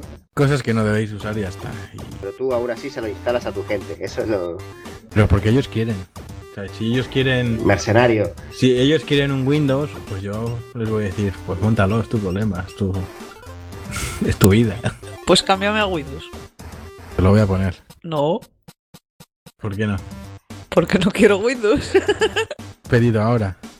No, no, ya mira, tengo que montar luego uno, un 2016 para ponerlo de, de segunda controladora de dominio. Uy, te lo vas a pasar muy bien haciendo Active Directory. Sí, ¿Sabes que después de Active Directory vendrá LDAP? Oh, Dios. sí, es el siguiente tema que ya está abierto. Y si has llorado con Active Directory, con LDAP vas a llorar mucho. No he llorado. Me he Hombre, aburrido Te ya. has aburrido y, y nos has dicho, por favor, respondedme estas preguntas, que no sé lo que es, esto cómo funciona. No, pero porque ya llevaba muchas horas, pero al día siguiente las leí y las respondí. Pues con LDAP vas a llorar. Ya estuve haciendo un poquito, ¿eh? para que no me pille de sorpresa. A ver, en realidad es fácil el EDAP, pero a veces petan por cosas que dices, ¿y esto por qué? Y, y el lock no da muchas soluciones. Es como postfix, ¿no? Sí, es como postfix. Aún así, tengo un 9 en mi actividad de, de Active Directory. Un 9. Ole. Ya está, muy bien. Bueno, eh, quería mencionar una cosa. Rubén se va, a- se va a poner a llorar. Jesús también. Jess, no sé. Miguel también se va a llorar. ¿Te has hecho maquero? No, Entonces no lloro. no, es. Nunca actualicéis Systemd mientras estáis usando Genome. A ver. Eh, Oh, no, otra vez. no, no, otra vez. No, es que- Rectifico, lloro de la risa. Nada, es, es- es raro, ¿no? Estas cosas que pasan a veces que se. Bueno, una actualización que actualizaba Systemd y en medio de la actualización se cae Gnome. Digo, vale, muy bien, ¿qué ha pasado aquí? Y era por eso, claro, como Gnome depende de Systemd, pues algo pasó. Digo, al final lo mejor para actualizar es eh, entrar en la consola, que estén funcionando la menor cantidad de procesos posibles y hacerlo, porque al final, bueno, esa era mi queja existencial. Voy a por la mía, que la tengo incluso apuntada en el guion. Bueno, hace. No sé si ha sido este mes que ha sido el Open Source Summit, que es como unas charlas que da la Linux Foundation. Y. Y. Ay, perdón. Y dentro de las charlas había una conferencia de, de Brenda Homero. Que, ¿Sabéis quién es Brenda Homero? No. La mujer de John Homero. Es lo que tienen los apellidos en inglés. Vaya. Ah, el de. El del. El del Quake y el Doom. Ah, vale. Bueno, pues la mujer esta, eh, bueno, es la tercera o la cuarta mujer de John Romero, porque este hombre es como, como una estrella del rock, eh, así un, un- actor de Hollywood. Pues iba a dar una charla de diseño de, juegos libres, no videojuegos. Yo creo que ponía Board Games. Bueno, tenéis el link, eh, si queréis ponemos el link de YouTube. Y yo me emocioné, dije, bueno, bueno, esta mujer que va a dar, pues menuda decepción de charla que ha dado.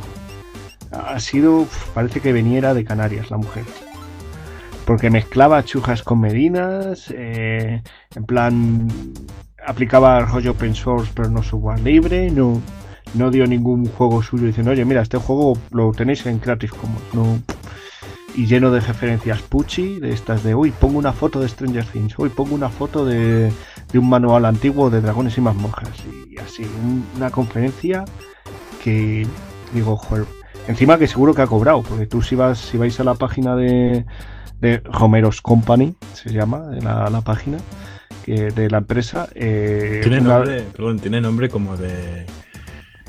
de no sé, de hacer algo, algo muy raro, muy, muy. No sé, como tubos de plástico de PVC para obras. Sí, o- sí, como, eh, hermanos material, de, y- material de. hijos y fabrica- fabricantes de, de desagües de PVC. Sí, sí. No sé, pues eh, estos de momento están haciendo un juego que no hay fotos y, y- solo se dedican a vender merchandising de cosas suyas antiguas y a dar charlas por el mundo. Y entre ellas, pues se han llevado dinero de la Linux Foundation dando una charla que no que ni chicha ni limona, que básicamente venía a decir qué guay somos, intentad jugar en plan eh, rollo coworking, siendo amiguito de la empresa al lado, pero open source, es que ni siquiera hablaba de open source como tal. Bueno, pero esto es la, el posmodernismo este ridículo. eh, que, que ya. Sí, es como la palabra hacker, que en todos lados meten ahora hacker o hackatón o tal, y después eh, eso no es ni el significado original. Mm, Esto es posmodernismo. La Linux Foundation es po- posmoderna últimamente. O sea, cuando ves a Jim Semlin, eh, presidente de la Linux Foundation, salir a dar una presentación con, con un Mac, pues dices, vale. Bueno, Eh, eh, y un Mac, la industri- industrialización es lo que tiene, ¿no? eh, un Mac con día- Mac OS, no, no con un. No, o sea, Mac OS. Cualquier día da una charla a Brenda Homero en La Ingobernable. Uy, lo que ha dicho. Uy, lo que ha dicho. Uy, lo que ha dicho. Eh, pues yo nada. Mi semana fue bastante ocupada. He tenido curro, he tenido lío un poco con lo de clase. Y bueno, con el tema cuidados. Y, y eso. Y lo bueno que es que he vuelto a yoga. Y estoy muy contenta de volver a yoga. Estuve de baja. porque me duele todo. O sea, ¿sabéis lo que es despertar por la mañana y decir, wow, necesito una espátula para levantarme, no me puedo mover? es maravilloso poder dormir y descansar. La canción de Mecano, ¿no? Hoy no me puedo levantar. Algo así, sí. Era como, jope, me duele todo. Y me he soltado unas cuantas contracturas que tenía, pero me he lesionado el jueves en, en la ingle. Así que, bueno, a ver, espero que se me pase. Eh, Rubén, despídete. Pues nada, yo tengo que marchar. No tengo nada que contar esta semana. Simplemente mucha lluvia. Casi me hago por las calles del Vigo. Y nada, nos vemos en la próxima. Y que no usas ropa. ¿Cierto? Nunca usé ropa en invierno. Bueno, pues eh, que te vaya muy bonito. Canales, adiós, señor Rubén. Deu. Hasta luego. Chao. Bueno, pues ahora que no está Rubén, eh, Vamos a cagarnos en los gallegos. Vamos a hablar mal de los gallegos. estabas, estabas contando algo, Jess. Eso nada, que mi semana guay, y todo tranquilo y todo bien. Aunque, bueno, parece que eh, mis palabras de creo que fue el primer programa ¿no? que hicimos fueron mal interpretadas. En el sentido de que yo eh, pues comenté que no me había gustado, es mi opinión, de que Greenpeace pues pasara por la ingobernable, ¿no? No ataqué a la ingobernable, no he desprestigiado el trabajo que eso lleva detrás y ni, ni lo que se haya aprendido ahí. Simplemente eh, critico o, o considero que no me gusta, que es mi opinión personal, repito, eh, que se le abra las puertas a Greenpeace. Eh, me da igual que sea la IT de Greenpeace, esto es como si viene ahora Monsanto y eh, el IT de Monsanto quiere, que ya no es Monsanto, es Bayer, quiere eh, saber sobre software libre. no sé, está en la ética de cada uno abrirle la puerta a ese tipo de eh, mafias, porque son mafias. Y ya está, pero es mi opinión. No ataco para nada a, a un sitio como la Ingobernable. Simplemente en mi interior chirrió que para mí simboliza mucho la Ingobernable y admiro mucho su trabajo y todo lo que hacen. Entonces me, me chirrió un poco que se le abriera la puerta a Greenpeace. Eh, bueno, parece ser que se debatió el tema. Yo si hubiese estado en ese debate, pues estaría en contra, como se me ha dicho que ha, ha habido gente que ha estado. Y es mi opinión, solo la mía. Guste o no, mm, lo siento, es lo que hay. Y, y bueno, invité a la persona aquí para si quería pues explicarnos pues lo que hicieron, cómo lo organizaron y demás y, y- expresarle pues pu- puedes llamarlo disgusto. Pero bueno, pues parece ser que no, no ha podido venir. Tiene las puertas abiertas, por supuesto, de Birras y Bits para venir cuando quiera. Y es lo que hay, yo es mi opinión. Eh, no hay más. Mm, claro que me, que me caracteri- caracterizo por hablar con propiedad, por eso he hablado así de Greenpeace. Y podría hablar mucho más. Pero bueno, cada uno es libre de investigar y, y es fácil de encontrar eso. O sea que nada, nada más que decir, solo eso. Bueno, y deciros que he descubrido una cepa nueva. Hablando de plantas, Eso es. que esto sí es Greenpeace, ¿sabes? Eh, bueno, sí, es pa' verde. Eso, que he descubierto una cepa nueva que me ha encantado y se llama Deep Cheese. Está buenísima, tiene un sabor y un aroma que bueno, ¿Sabe casi- a queso? Eh, sí, pero es un sabor muy dulce, muy... No sé cómo explicarte, no es como la cheese de esta que te pega y dices, ¡guau! ¿Sabes? Apesta a queso y sabe a queso. No, tiene un sabor delicadito, así muy suave, eh, como, a, como a finas hierbas. y, y- y no sé, me, ha- me ha gustado mucho, casi tanto como la matanuska, pero bueno, matanuska love y no hay más que decir. Bueno, yo no puedo comentar nada de esto. eh, lo único que puedo comentar es que el pescado frito hoy me salió muy bien y, y el puré de patatas también, o sea, estuvo bastante bien. Comida casera, rica. Y nada, no puedo comentar otra cosa. Las día- patatas las cueces y después las machacas o las cueces y las machacas. ¿Cómo? ¿Cuál es la diferencia entre los dos procedimientos? Sí, supuestamente el, el mejor puré dicen que es cocer las patatas, quitarle el agua y machacarlas. eh, Que creo que en inglés es smashed potatoes. o algo así. Eh, ya, pero es que. ¿Y la otra no- opción? ¿Y la otra opción? Pues es hacer el típico puré de toda vida, echándole un chorro de leche, un poco de mantequilla, nuez moscada. A ver, yo lo que hago es hacerlas al vapor. Al vapor. Al vapor. ¿Tienes el, el cachajito este que parece una parabólica? ¿Cómo? Hay un cachajito que parece una flor de metal que se abre y que lo pones Sí, en la olla. para ponerlo de, de gorro, con en plan, no quiero que me, me espien. No, no, a ver, yo lo que hago es hacerlas al vapor. A ver, te cuento lo que hago yo. y te cuento la receta. Ahora son recetas y bits. Eh, no, lo que hago es eh, las troceo y las hago al vapor. Las patatas, ¿vale? La- al vapor no uso vaporera, no hace falta. Lo que hago es coger una cacerola, la lleno de agua, pongo un colador que quepa en la boca de la cacerola, pongo las patatas ahí y lo tapo. Entonces eso se hace al vapor y no hay que gastarse 200 euros en una vaporera. Em, cuando están hechas, las machaco, les meto mantequilla y les meto leche. Mantequilla. Mantequilla, Leche. sí. Y entonces las remuevo hasta que llegan a un punto de, de hervor, o sea, lo caliento todo, le meto nuez moscada, pimienta y sal. Ese es mi puré de patatas. Si quieres te mando with mantequilla. Pero eso es margarina, porque si es vegetal. No, se hace con mantequilla porque si no los tricomas eh, no, no se sueltan, no se agarran. ¿No, no es Y- vegana? No, no, no puede ser, tiene que ser con, con mantequilla original porque si no el tricoma no se rompe y no se, no se mezcla con, con la mantequilla, entonces no se puede usar con margarina, se suelta con, con, con la grasa de, de los lácteos y demás. Por eso cuando se hace una infusión de, de cannabis se tiene que echar leche, porque si no con el agua no, no se rompe el tricoma. Pues yo. Pues yo no hago esas cosas que haces tú, Eugenio. O sea, lo mío. O sea, mi puré de patatas, que es entre comillas, es patata hervida y luego achorrada. Ya está.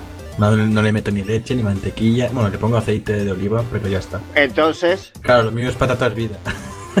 no, Sí. no, si le, si le pones aceite, le estás poniendo grasa. Es que hay gente que lo hace con. O sea, la leche yo creo es fundamental, pero el. Es que Eh, no- yo no cocino con leche. O sea, me parece de una aberración total la gente que le pone leche a las comidas. O, o nata. ¿Y cómo hace bechamel? Es que no hago bechamel porque no me gusta. Mal, deberías hacer bechamel. Bechamel no Ah, hago. está riquísimo. No, bechamel es. es, es- Ah, es- ahora te voy a. Ahora Tú no has probado mis croquetas. Ay, eso, ese Tú no es has mi probado mis croquetas. Ese es mi. Me da ese- miedo. yes. No, pero las Yes. croquetas, las croquetas sí que me gustan. Ah, ahí está. O sea, a las croquetas te gustan, pero las croquetas llevan leche porque llevan bechamel, así que te callas. Sí, pero es la única excepción que hago. Te callas. te Además, callas, las croquetas de mi madre no tienen tanta leche, porque tienen más. Pues son, o sea, son croquetas de estas de. de carndoya, o sea, de, de, de puchero. De guisa, de, De, ¿cómo se de dice? cocido, De cocido. cocido, de cocido.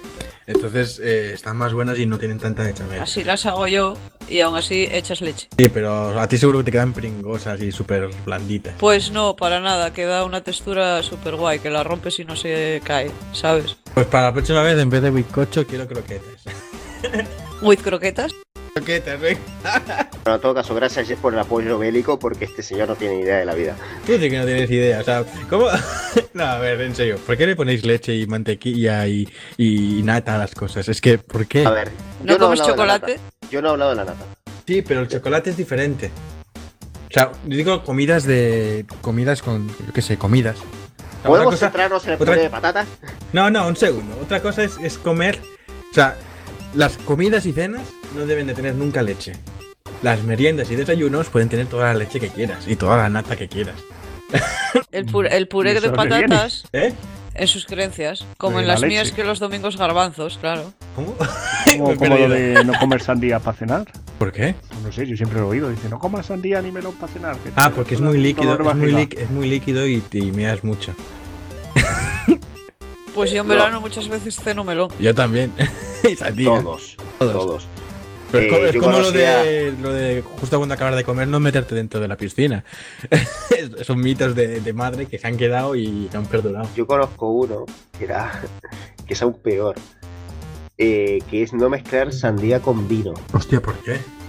Eh, había un mito antiguamente, esto me lo contaban mis padres, que había, antiguamente había gente que creía que si tomabas vino cuando comías sandía, te morías, porque supuestamente eso te producía una piedra en el estómago que no se podía digerir, lo cual es mentira. es un Coca-Cola Baileys. El Baileys. Yo creo que si has muerto es por otras cosas, no por la, la sandía. Eh, que, que bueno, que ese mito también existía, el, el vino con sandía. El vino solo se tiene que mezclar con Coca-Cola. Ah, Dios. Y aquí Miguel seguro que me apoya. Sí. Sí, sí. Yo soy de la opinión que un vino bueno mezclado con una Coca-Cola sin marca gana un montón. Hay un montón de gente eh, que le encanta el vino que se diciendo, pero ¿de qué van estos? Sí, yo, yo, por ejemplo, o sea, a mí me encanta el vino. eh, Pero ¿esto, ¿esto qué es? O sea, aquí. Dame un Rioja el 2010 y le voy a poner Coca-Cola para hacer un calibre. A mí me no echaron la boca en Francia una vez, ¿eh? Estaba para ahí en una para de, de unos eh, antiguos compañeros de, de mi pareja, para allí en, en un piso, ahí la típica cena francesa y la peña traía botella de vino. Y vi una botella de Coca-Cola y dije, ah, voy a echar un poco de Coca-Cola. Y me quedé, se quedaron todos fríos mirándome ahí, en plan como si hubiera matado a alguien ahí delante de ellos. Sí, lo hiciste, mataste a alguien ahí delante. Y dije, coño, no dejéis aquí la Coca-Cola y aquí el vino. Yo, ¿Lo dejáis? Pues yo me lo bebo. Unos, unos no toman, unos no comen bechamel, otros, bueno, salvo croquetas. Eh, otros hacen calimocho con vino francés. Dicen que no, que para comer la pasta solo la puedes comer o con vino o con agua, creo. La pasta. No. Que no puedes Sí. comerla ni con cerveza, ni refrescos, Sí. ni zumos, ni nada. ¿Por qué? Ni con leche. Bueno, con leche depende de la receta, pero el, es, es verdad, sí, agua o vino. ¿Por qué? Cultura, o sea, no, no, no tiene ninguna relación, o sea, no tiene ninguna razón objetiva, simplemente es eso, cultura. Pues a mí los macarrones me gusta hacerlos con mantequilla, Oh, es que ¿por qué metéis mantequilla a las cosas, de verdad? porque está muy buena. no, la Ah, bueno. mantequilla. oh. ¿Y el queso rallado? ¿Qué opinas? Buah, O sea, el queso. Mira, a ver. En plan, los típicos macarrones con queso gratinado. No, no, no. Hostia, qué rico, No, tío. no, no. Queso gratinado. O sea, el queso fundido da asco. ¿La pizza? sí. En la, la pizza, yo me hago pizza sin queso. ¿Qué Buah. dices? Y me vais a O sea, odiar ¿qué todos comes? y os vais a reír mucho de mí, pero me da igual. Pan, o sea, es Estoy pan orgulloso de mi con- pizza sin queso. Oye, yo quiero probarla porque solo me como los bordes de los colegas, porque no tienen nada. Pues mi pizza con queso te va a gustar. Sin no, queso. sin queso, Sin no queso, quiero queso. perdón. sin queso. Sin queso Pero te va a tampoco gustar. me gusta el tomate, ¿eh? Pues no le pongo tomate. ¿Qué, qué cojones haces? No, sí, yo sí que le pongo tomate. ¿no? Yo sí que le pongo tomate. De hecho, le pongo. Le pongo, no le pongo tomate, le pongo siempre salsa boloñesa, porque está más bueno. Ay, Dios mío, ay, Dios mío. No. Pero el queso fundido, además, de hecho, el queso, ¿sabéis? El, o sea, el queso me gusta, ¿eh? Pero el queso, o sea, el queso de, de- ¿cómo se llama? De cuña, me gusta. El problema está cuando, que, el, que, que si el queso está sudado, a mí ya, ya no me gusta. ¿Y qué opinas de la jaclet? ¿De? La jaclet. ¿Qué es eso? A lo mejor el Eugenio la conoce. La raclette es un tipo de fondue. Eh, Sí, Eh, es como una plancha que la pones, es un juego, al final es jugar con, con amigos en la cena, jugar con la comida. Está muy bueno, es así una plancha y pones como, tienes como sartencitas y pones arriba las cosas para hacer así a la plancha Ah. y debajo fundes queso. Ah, no, esas mierdas no. Ay, es, es De hecho, el, el olor a queso fundido me ofende mucho. Pero Huele mucho. fatal. Me ofende. Bueno, eso es verdad, huele fatal, pero está más rico. No, no. si es que el episodio de Heidi daba hambre. Tío, voy a, ahort voy a ir al súper y voy a comprar camembert, tío. Coge eso, coge un, vin- vino bueno y coge Coca-Cola. Bueno, No, Coca-Cola no compres, que no hay que comprar. Compra. Eh, Coca-Cola. Cola, cola hacendado. no, yo, no, yo no hacendado. compro. Eso es veneno. Fuera bromas, eh. Fuera bromas. Todo es eh, veneno. Todo. fuera bromas. eh, yo los refrescos los he reducido a nada. A nada. Yo solo tomo agua, sobre todo agua, ¿no? Pero tomo zumo de piña y mosto, nada más. Mosto. Sí, bueno, y trino de manzana. Nunca, nunca hubiera imaginado verte a ti con mosto.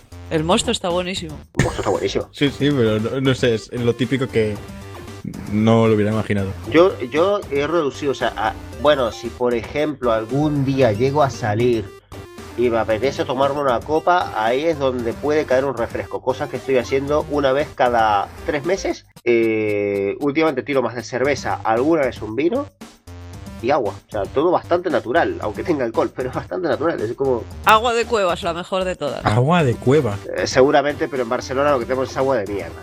Agua de cuevas embotellada, es de aquí de Asturias, está muy buena. Agua de grifo de, de- de Barcelona. ¡Buah! Co- Como la de Madrid. Te, te inmuniza- el agua de Barcelona te inmuniza contra todo tipo de enfermedades desconocidas. Oye, ¿no fue, ¿no fue ahí en Barcelona donde se encontró cocaína en el agua? Sí, Sí. claro. Sí, Pues sí. mirad a ver. Así está la peña por ahí, ¿no? Hombre, Así estamos todos. ¿Y el Exaltada. mosto, Jess, cómo lo tomas? ¿Con, ¿Con una guinda flotando o no? Nah, eso sí, me lo dan en el bar así o tal, si algún día voy a un bar y pido Ah, es mosto. que aquí me acuerdo que cuando era pequeño, lo típico ir con los padres y pedir un mosto y te ponen una guinda ahí flotando. Sí, Es Pero, es pero, pero la guinda, la, la dulce, la La- dulce, la. La, la marrasquino, ¿no? La rosita esta, no la roja. Ah, aquí ponen la hoja, la que está como metida en conserva en almíbar. No, aquí ponen la rojita, la rosita esta. Pero no, yo en casa me compro una botella y me lo voy tomando de vez en cuando. Una pintina de mosto. una pintina de mosto. pues Oye, yo. cada uno tiene sus bebidas. Sí, sí, yo solo bebo Jagger. Jaggermeister y, y, y, y whisky. y bueno, ¿puedo, ¿puedo decir qué es lo peor que he tomado nunca en mi vida? un mosto. Hay una especie, no, bueno, tiene que ver con el mosto, creo. Hay una especie de vino espumoso que se está empezando a vender ahora, que es azul. Una porquería. ¿Qué? Que no pude decir que no, porque estaba en una casa ajena y evidentemente queda muy feo rechazar al menos la primera copa. O tirárselo a la cara. Y dije, ¿qué es esta mierda? Es como un lambrusco malo, pero azul. Y dices, a Azul. ver, el lambrusco mola. el lambrusco mola, pero no un lambrusco malo azul. Que le pones azul para que disimular que es un lambrusco malo. Eh, Bueno. Prefiero ponerle Coca-Cola. Yo os tío. voy a hacer una recomendación. Eh, hace cosa, creo que fue hace cosa de tres semanas o así. eh, empecé una cena con un chupito de Jagger. Lo que vino después, eh, no lo puedo explicar. pero, La fue, recomendación es no hacerlo, ¿no? pero fue maravilloso. La recomendación es hacerlo. Pues yo de bebidas azules he probado el té azul y está muy rico. Té azul. Sí, ¿Cómo? ¿Pero qué, qué- qué planta azul hay? ¿Lleva cereza? Cereza. Pero cereza O- no, o- no es azul. O ciruela. Ciruela tampoco es azul. Anda, no, que es azul, ¿no? No hay arándanos azules. O sea, es azul por fuera, pero por dentro no. es Sí, azul. si yo- Os lo busco. Hay uno, sí, es que yo recuerdo haber tomado un té alguna vez que era no azul, pero así tipo violeta oscuro, que llevaba cáscara de algo. Y entonces le daba ese color. Es un té chino. Un té chino. Lleva flores, estoy buscando, y queda como tirando a morado. Pero Sí, es es que, los- o sea, no existen pigmentos azules en la, en la naturaleza. Tío, hombre, las flores, ¿eh? No. Camellia sinensis. El azul azul no existe, pero el, pero hay violetas que son que luego hacen el azul. Pero el vino azul es lo más sintético que vas a ver en tu vida. Vino azul, pero ¿por qué? Yo qué sé, tío. ¿Y por qué tengo esos amigos yo? Eso también es la pregunta Porque que me claro, el hago. vino jojo suena muy... Eugenio, he buscado vino azul en internet y el primer artículo pone vino azul. Punto. ¿Qué son los vinos azules? Punto. El vino blasfemo. Es que es una porquería. Oh, Dios Una mío. porquería. Pues nada, ha sido esto comidas y bits. Muy interesante. Sí. Deberíamos hablar más de, de comida, ¿eh? Que Yo tengo que, ir a tengo que ir a comprar ahora. Como el típico podcast que empiezas a oír y van pasando los meses o los años y al final se ponen a hablar de comidas o de series y dices, macho, pero no hablabais de ciencia No hablabais de- o, o hablabais de, de la cría del cangrejo jojo. Hostia. Nosotros hablábamos de cangrejos aquí. Sí. De cangrejos. Y cangrejas. Hostia, no. Hostia, las cangrejas. Oh, iba a decir algo que iba a ser peor, pero bueno, en fin, Pero sí, no os fiéis de los líquidos azules. no, nunca. Sí, es un té, sí. Sí, eso te- Sí, Porque eh, ya veis los anuncios, los hacen con compresas de sangre real. ¿Cómo? ¿Qué ¿Qué tiene que ver? ¿Qué esto? tiene que ver esto, Miguel? O sea. Azules. ¿El té? Ah, la Las sangre compresas. dices. Ah. Los Lo de las compresas, compresa. sí. sí, Ah, sí, sí. Pero, pero ¿qué tiene que ver esto con el vino azul? Que es otro líquido azul. Bueno, podcast, el título del podcast es No fiéis de los líquidos azules. Oye, pues lo voy a apuntar. Menos del té. Del té. Vale, voy a poner no os fiéis de los, de los líquidos azules menos del té. Bueno, despedimos, que esto ya se ha vuelto muy surrealista.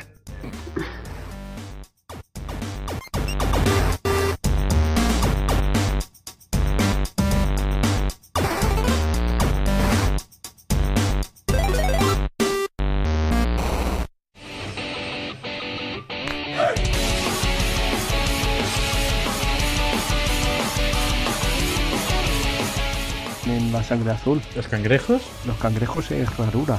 Tienen sangre azul. Sí. ¿Y eso? Porque en vez de tener hemoglobina tendrán otra por ahí. Que... Ante azul. Pues ahora, para quien busque un príncipe azul ya sabe dónde encontrarlo. Pensando cangrejos, es rarura. Pesando. Que destiñen, destiñen. Bueno, pues esto ha llegado a su fin. Mejor, por favor. Esto ha llegado a su fin, gracias Jesús. Bueno, no ha llegado a su fin, pero voy, a hacer, voy a hacer que sea su fin. Porque se está desmadrando Bueno, demasiado. eh, cancelamos el podcast para toda la temporada. Sí, no, nos tomamos un descansito. No, no. Eh, seguimos. Tomemos un té azul. Un té azul. Un té azul con, con Coca-Cola. Y, Eh. y dip cheese, acompañado de dip cheese. ¿Qué es eso? La cepa nueva que descubrí. Ah, coño. Tú no estás atento al- a tu propio podcast, Jesús. Pero pensaba, pensaba, pensaba en otro nombre, ¿no era algo de cheese? Dip cheese. Ah, vale, no he entendi- vale, entonces no he entendido bien. Vale, vamos a acabar esto. Despedidas, venga, va, uno detrás de otro. Bueno, eh, me obligan a despedirme. eh, adiós, pero no le hagáis mucho caso a Jesús. Que.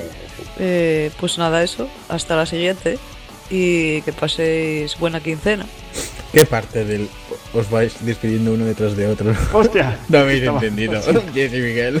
Nada, pues desde Salamanca, estamos aquí con lluvias, pues os digo adiós, oyentes. Y dale, buena semana a todos. Pues bueno, ha quedado, ha quedado buen podcast.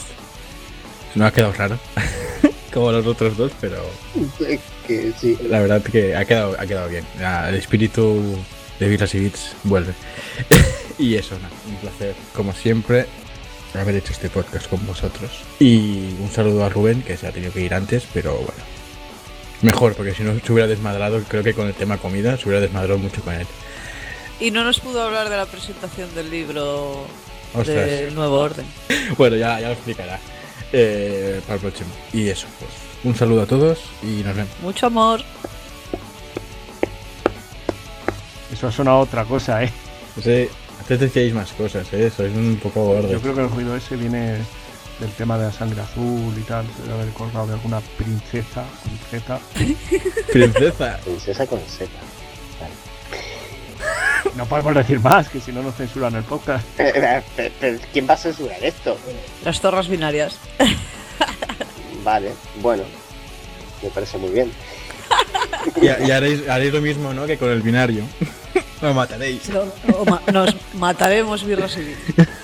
Ese eco ha quedado muy bien para justo lo que has dicho. ¿Qué eco? Ha sonado con eco lo que ha dicho Jesse, ha quedado muy ¿Ah, bien. sí? Sí. Eh, Bueno, no sé, pues yo me voy, adiós. Venga, Deu. Chaito. Chaito. Dios.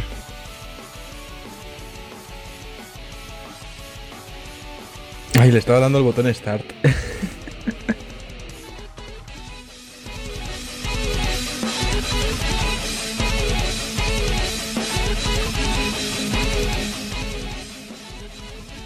Esto ha sido Birras y Bits, un podcast de software libre. Nos podéis encontrar en birrasybeats.wordpress.com y en las redes sociales Genius Social, Mastodon, Diaspora y Twitter bajo el nombre arroba bits. Nos podéis escuchar en nuestro blog archive.org e iVoox.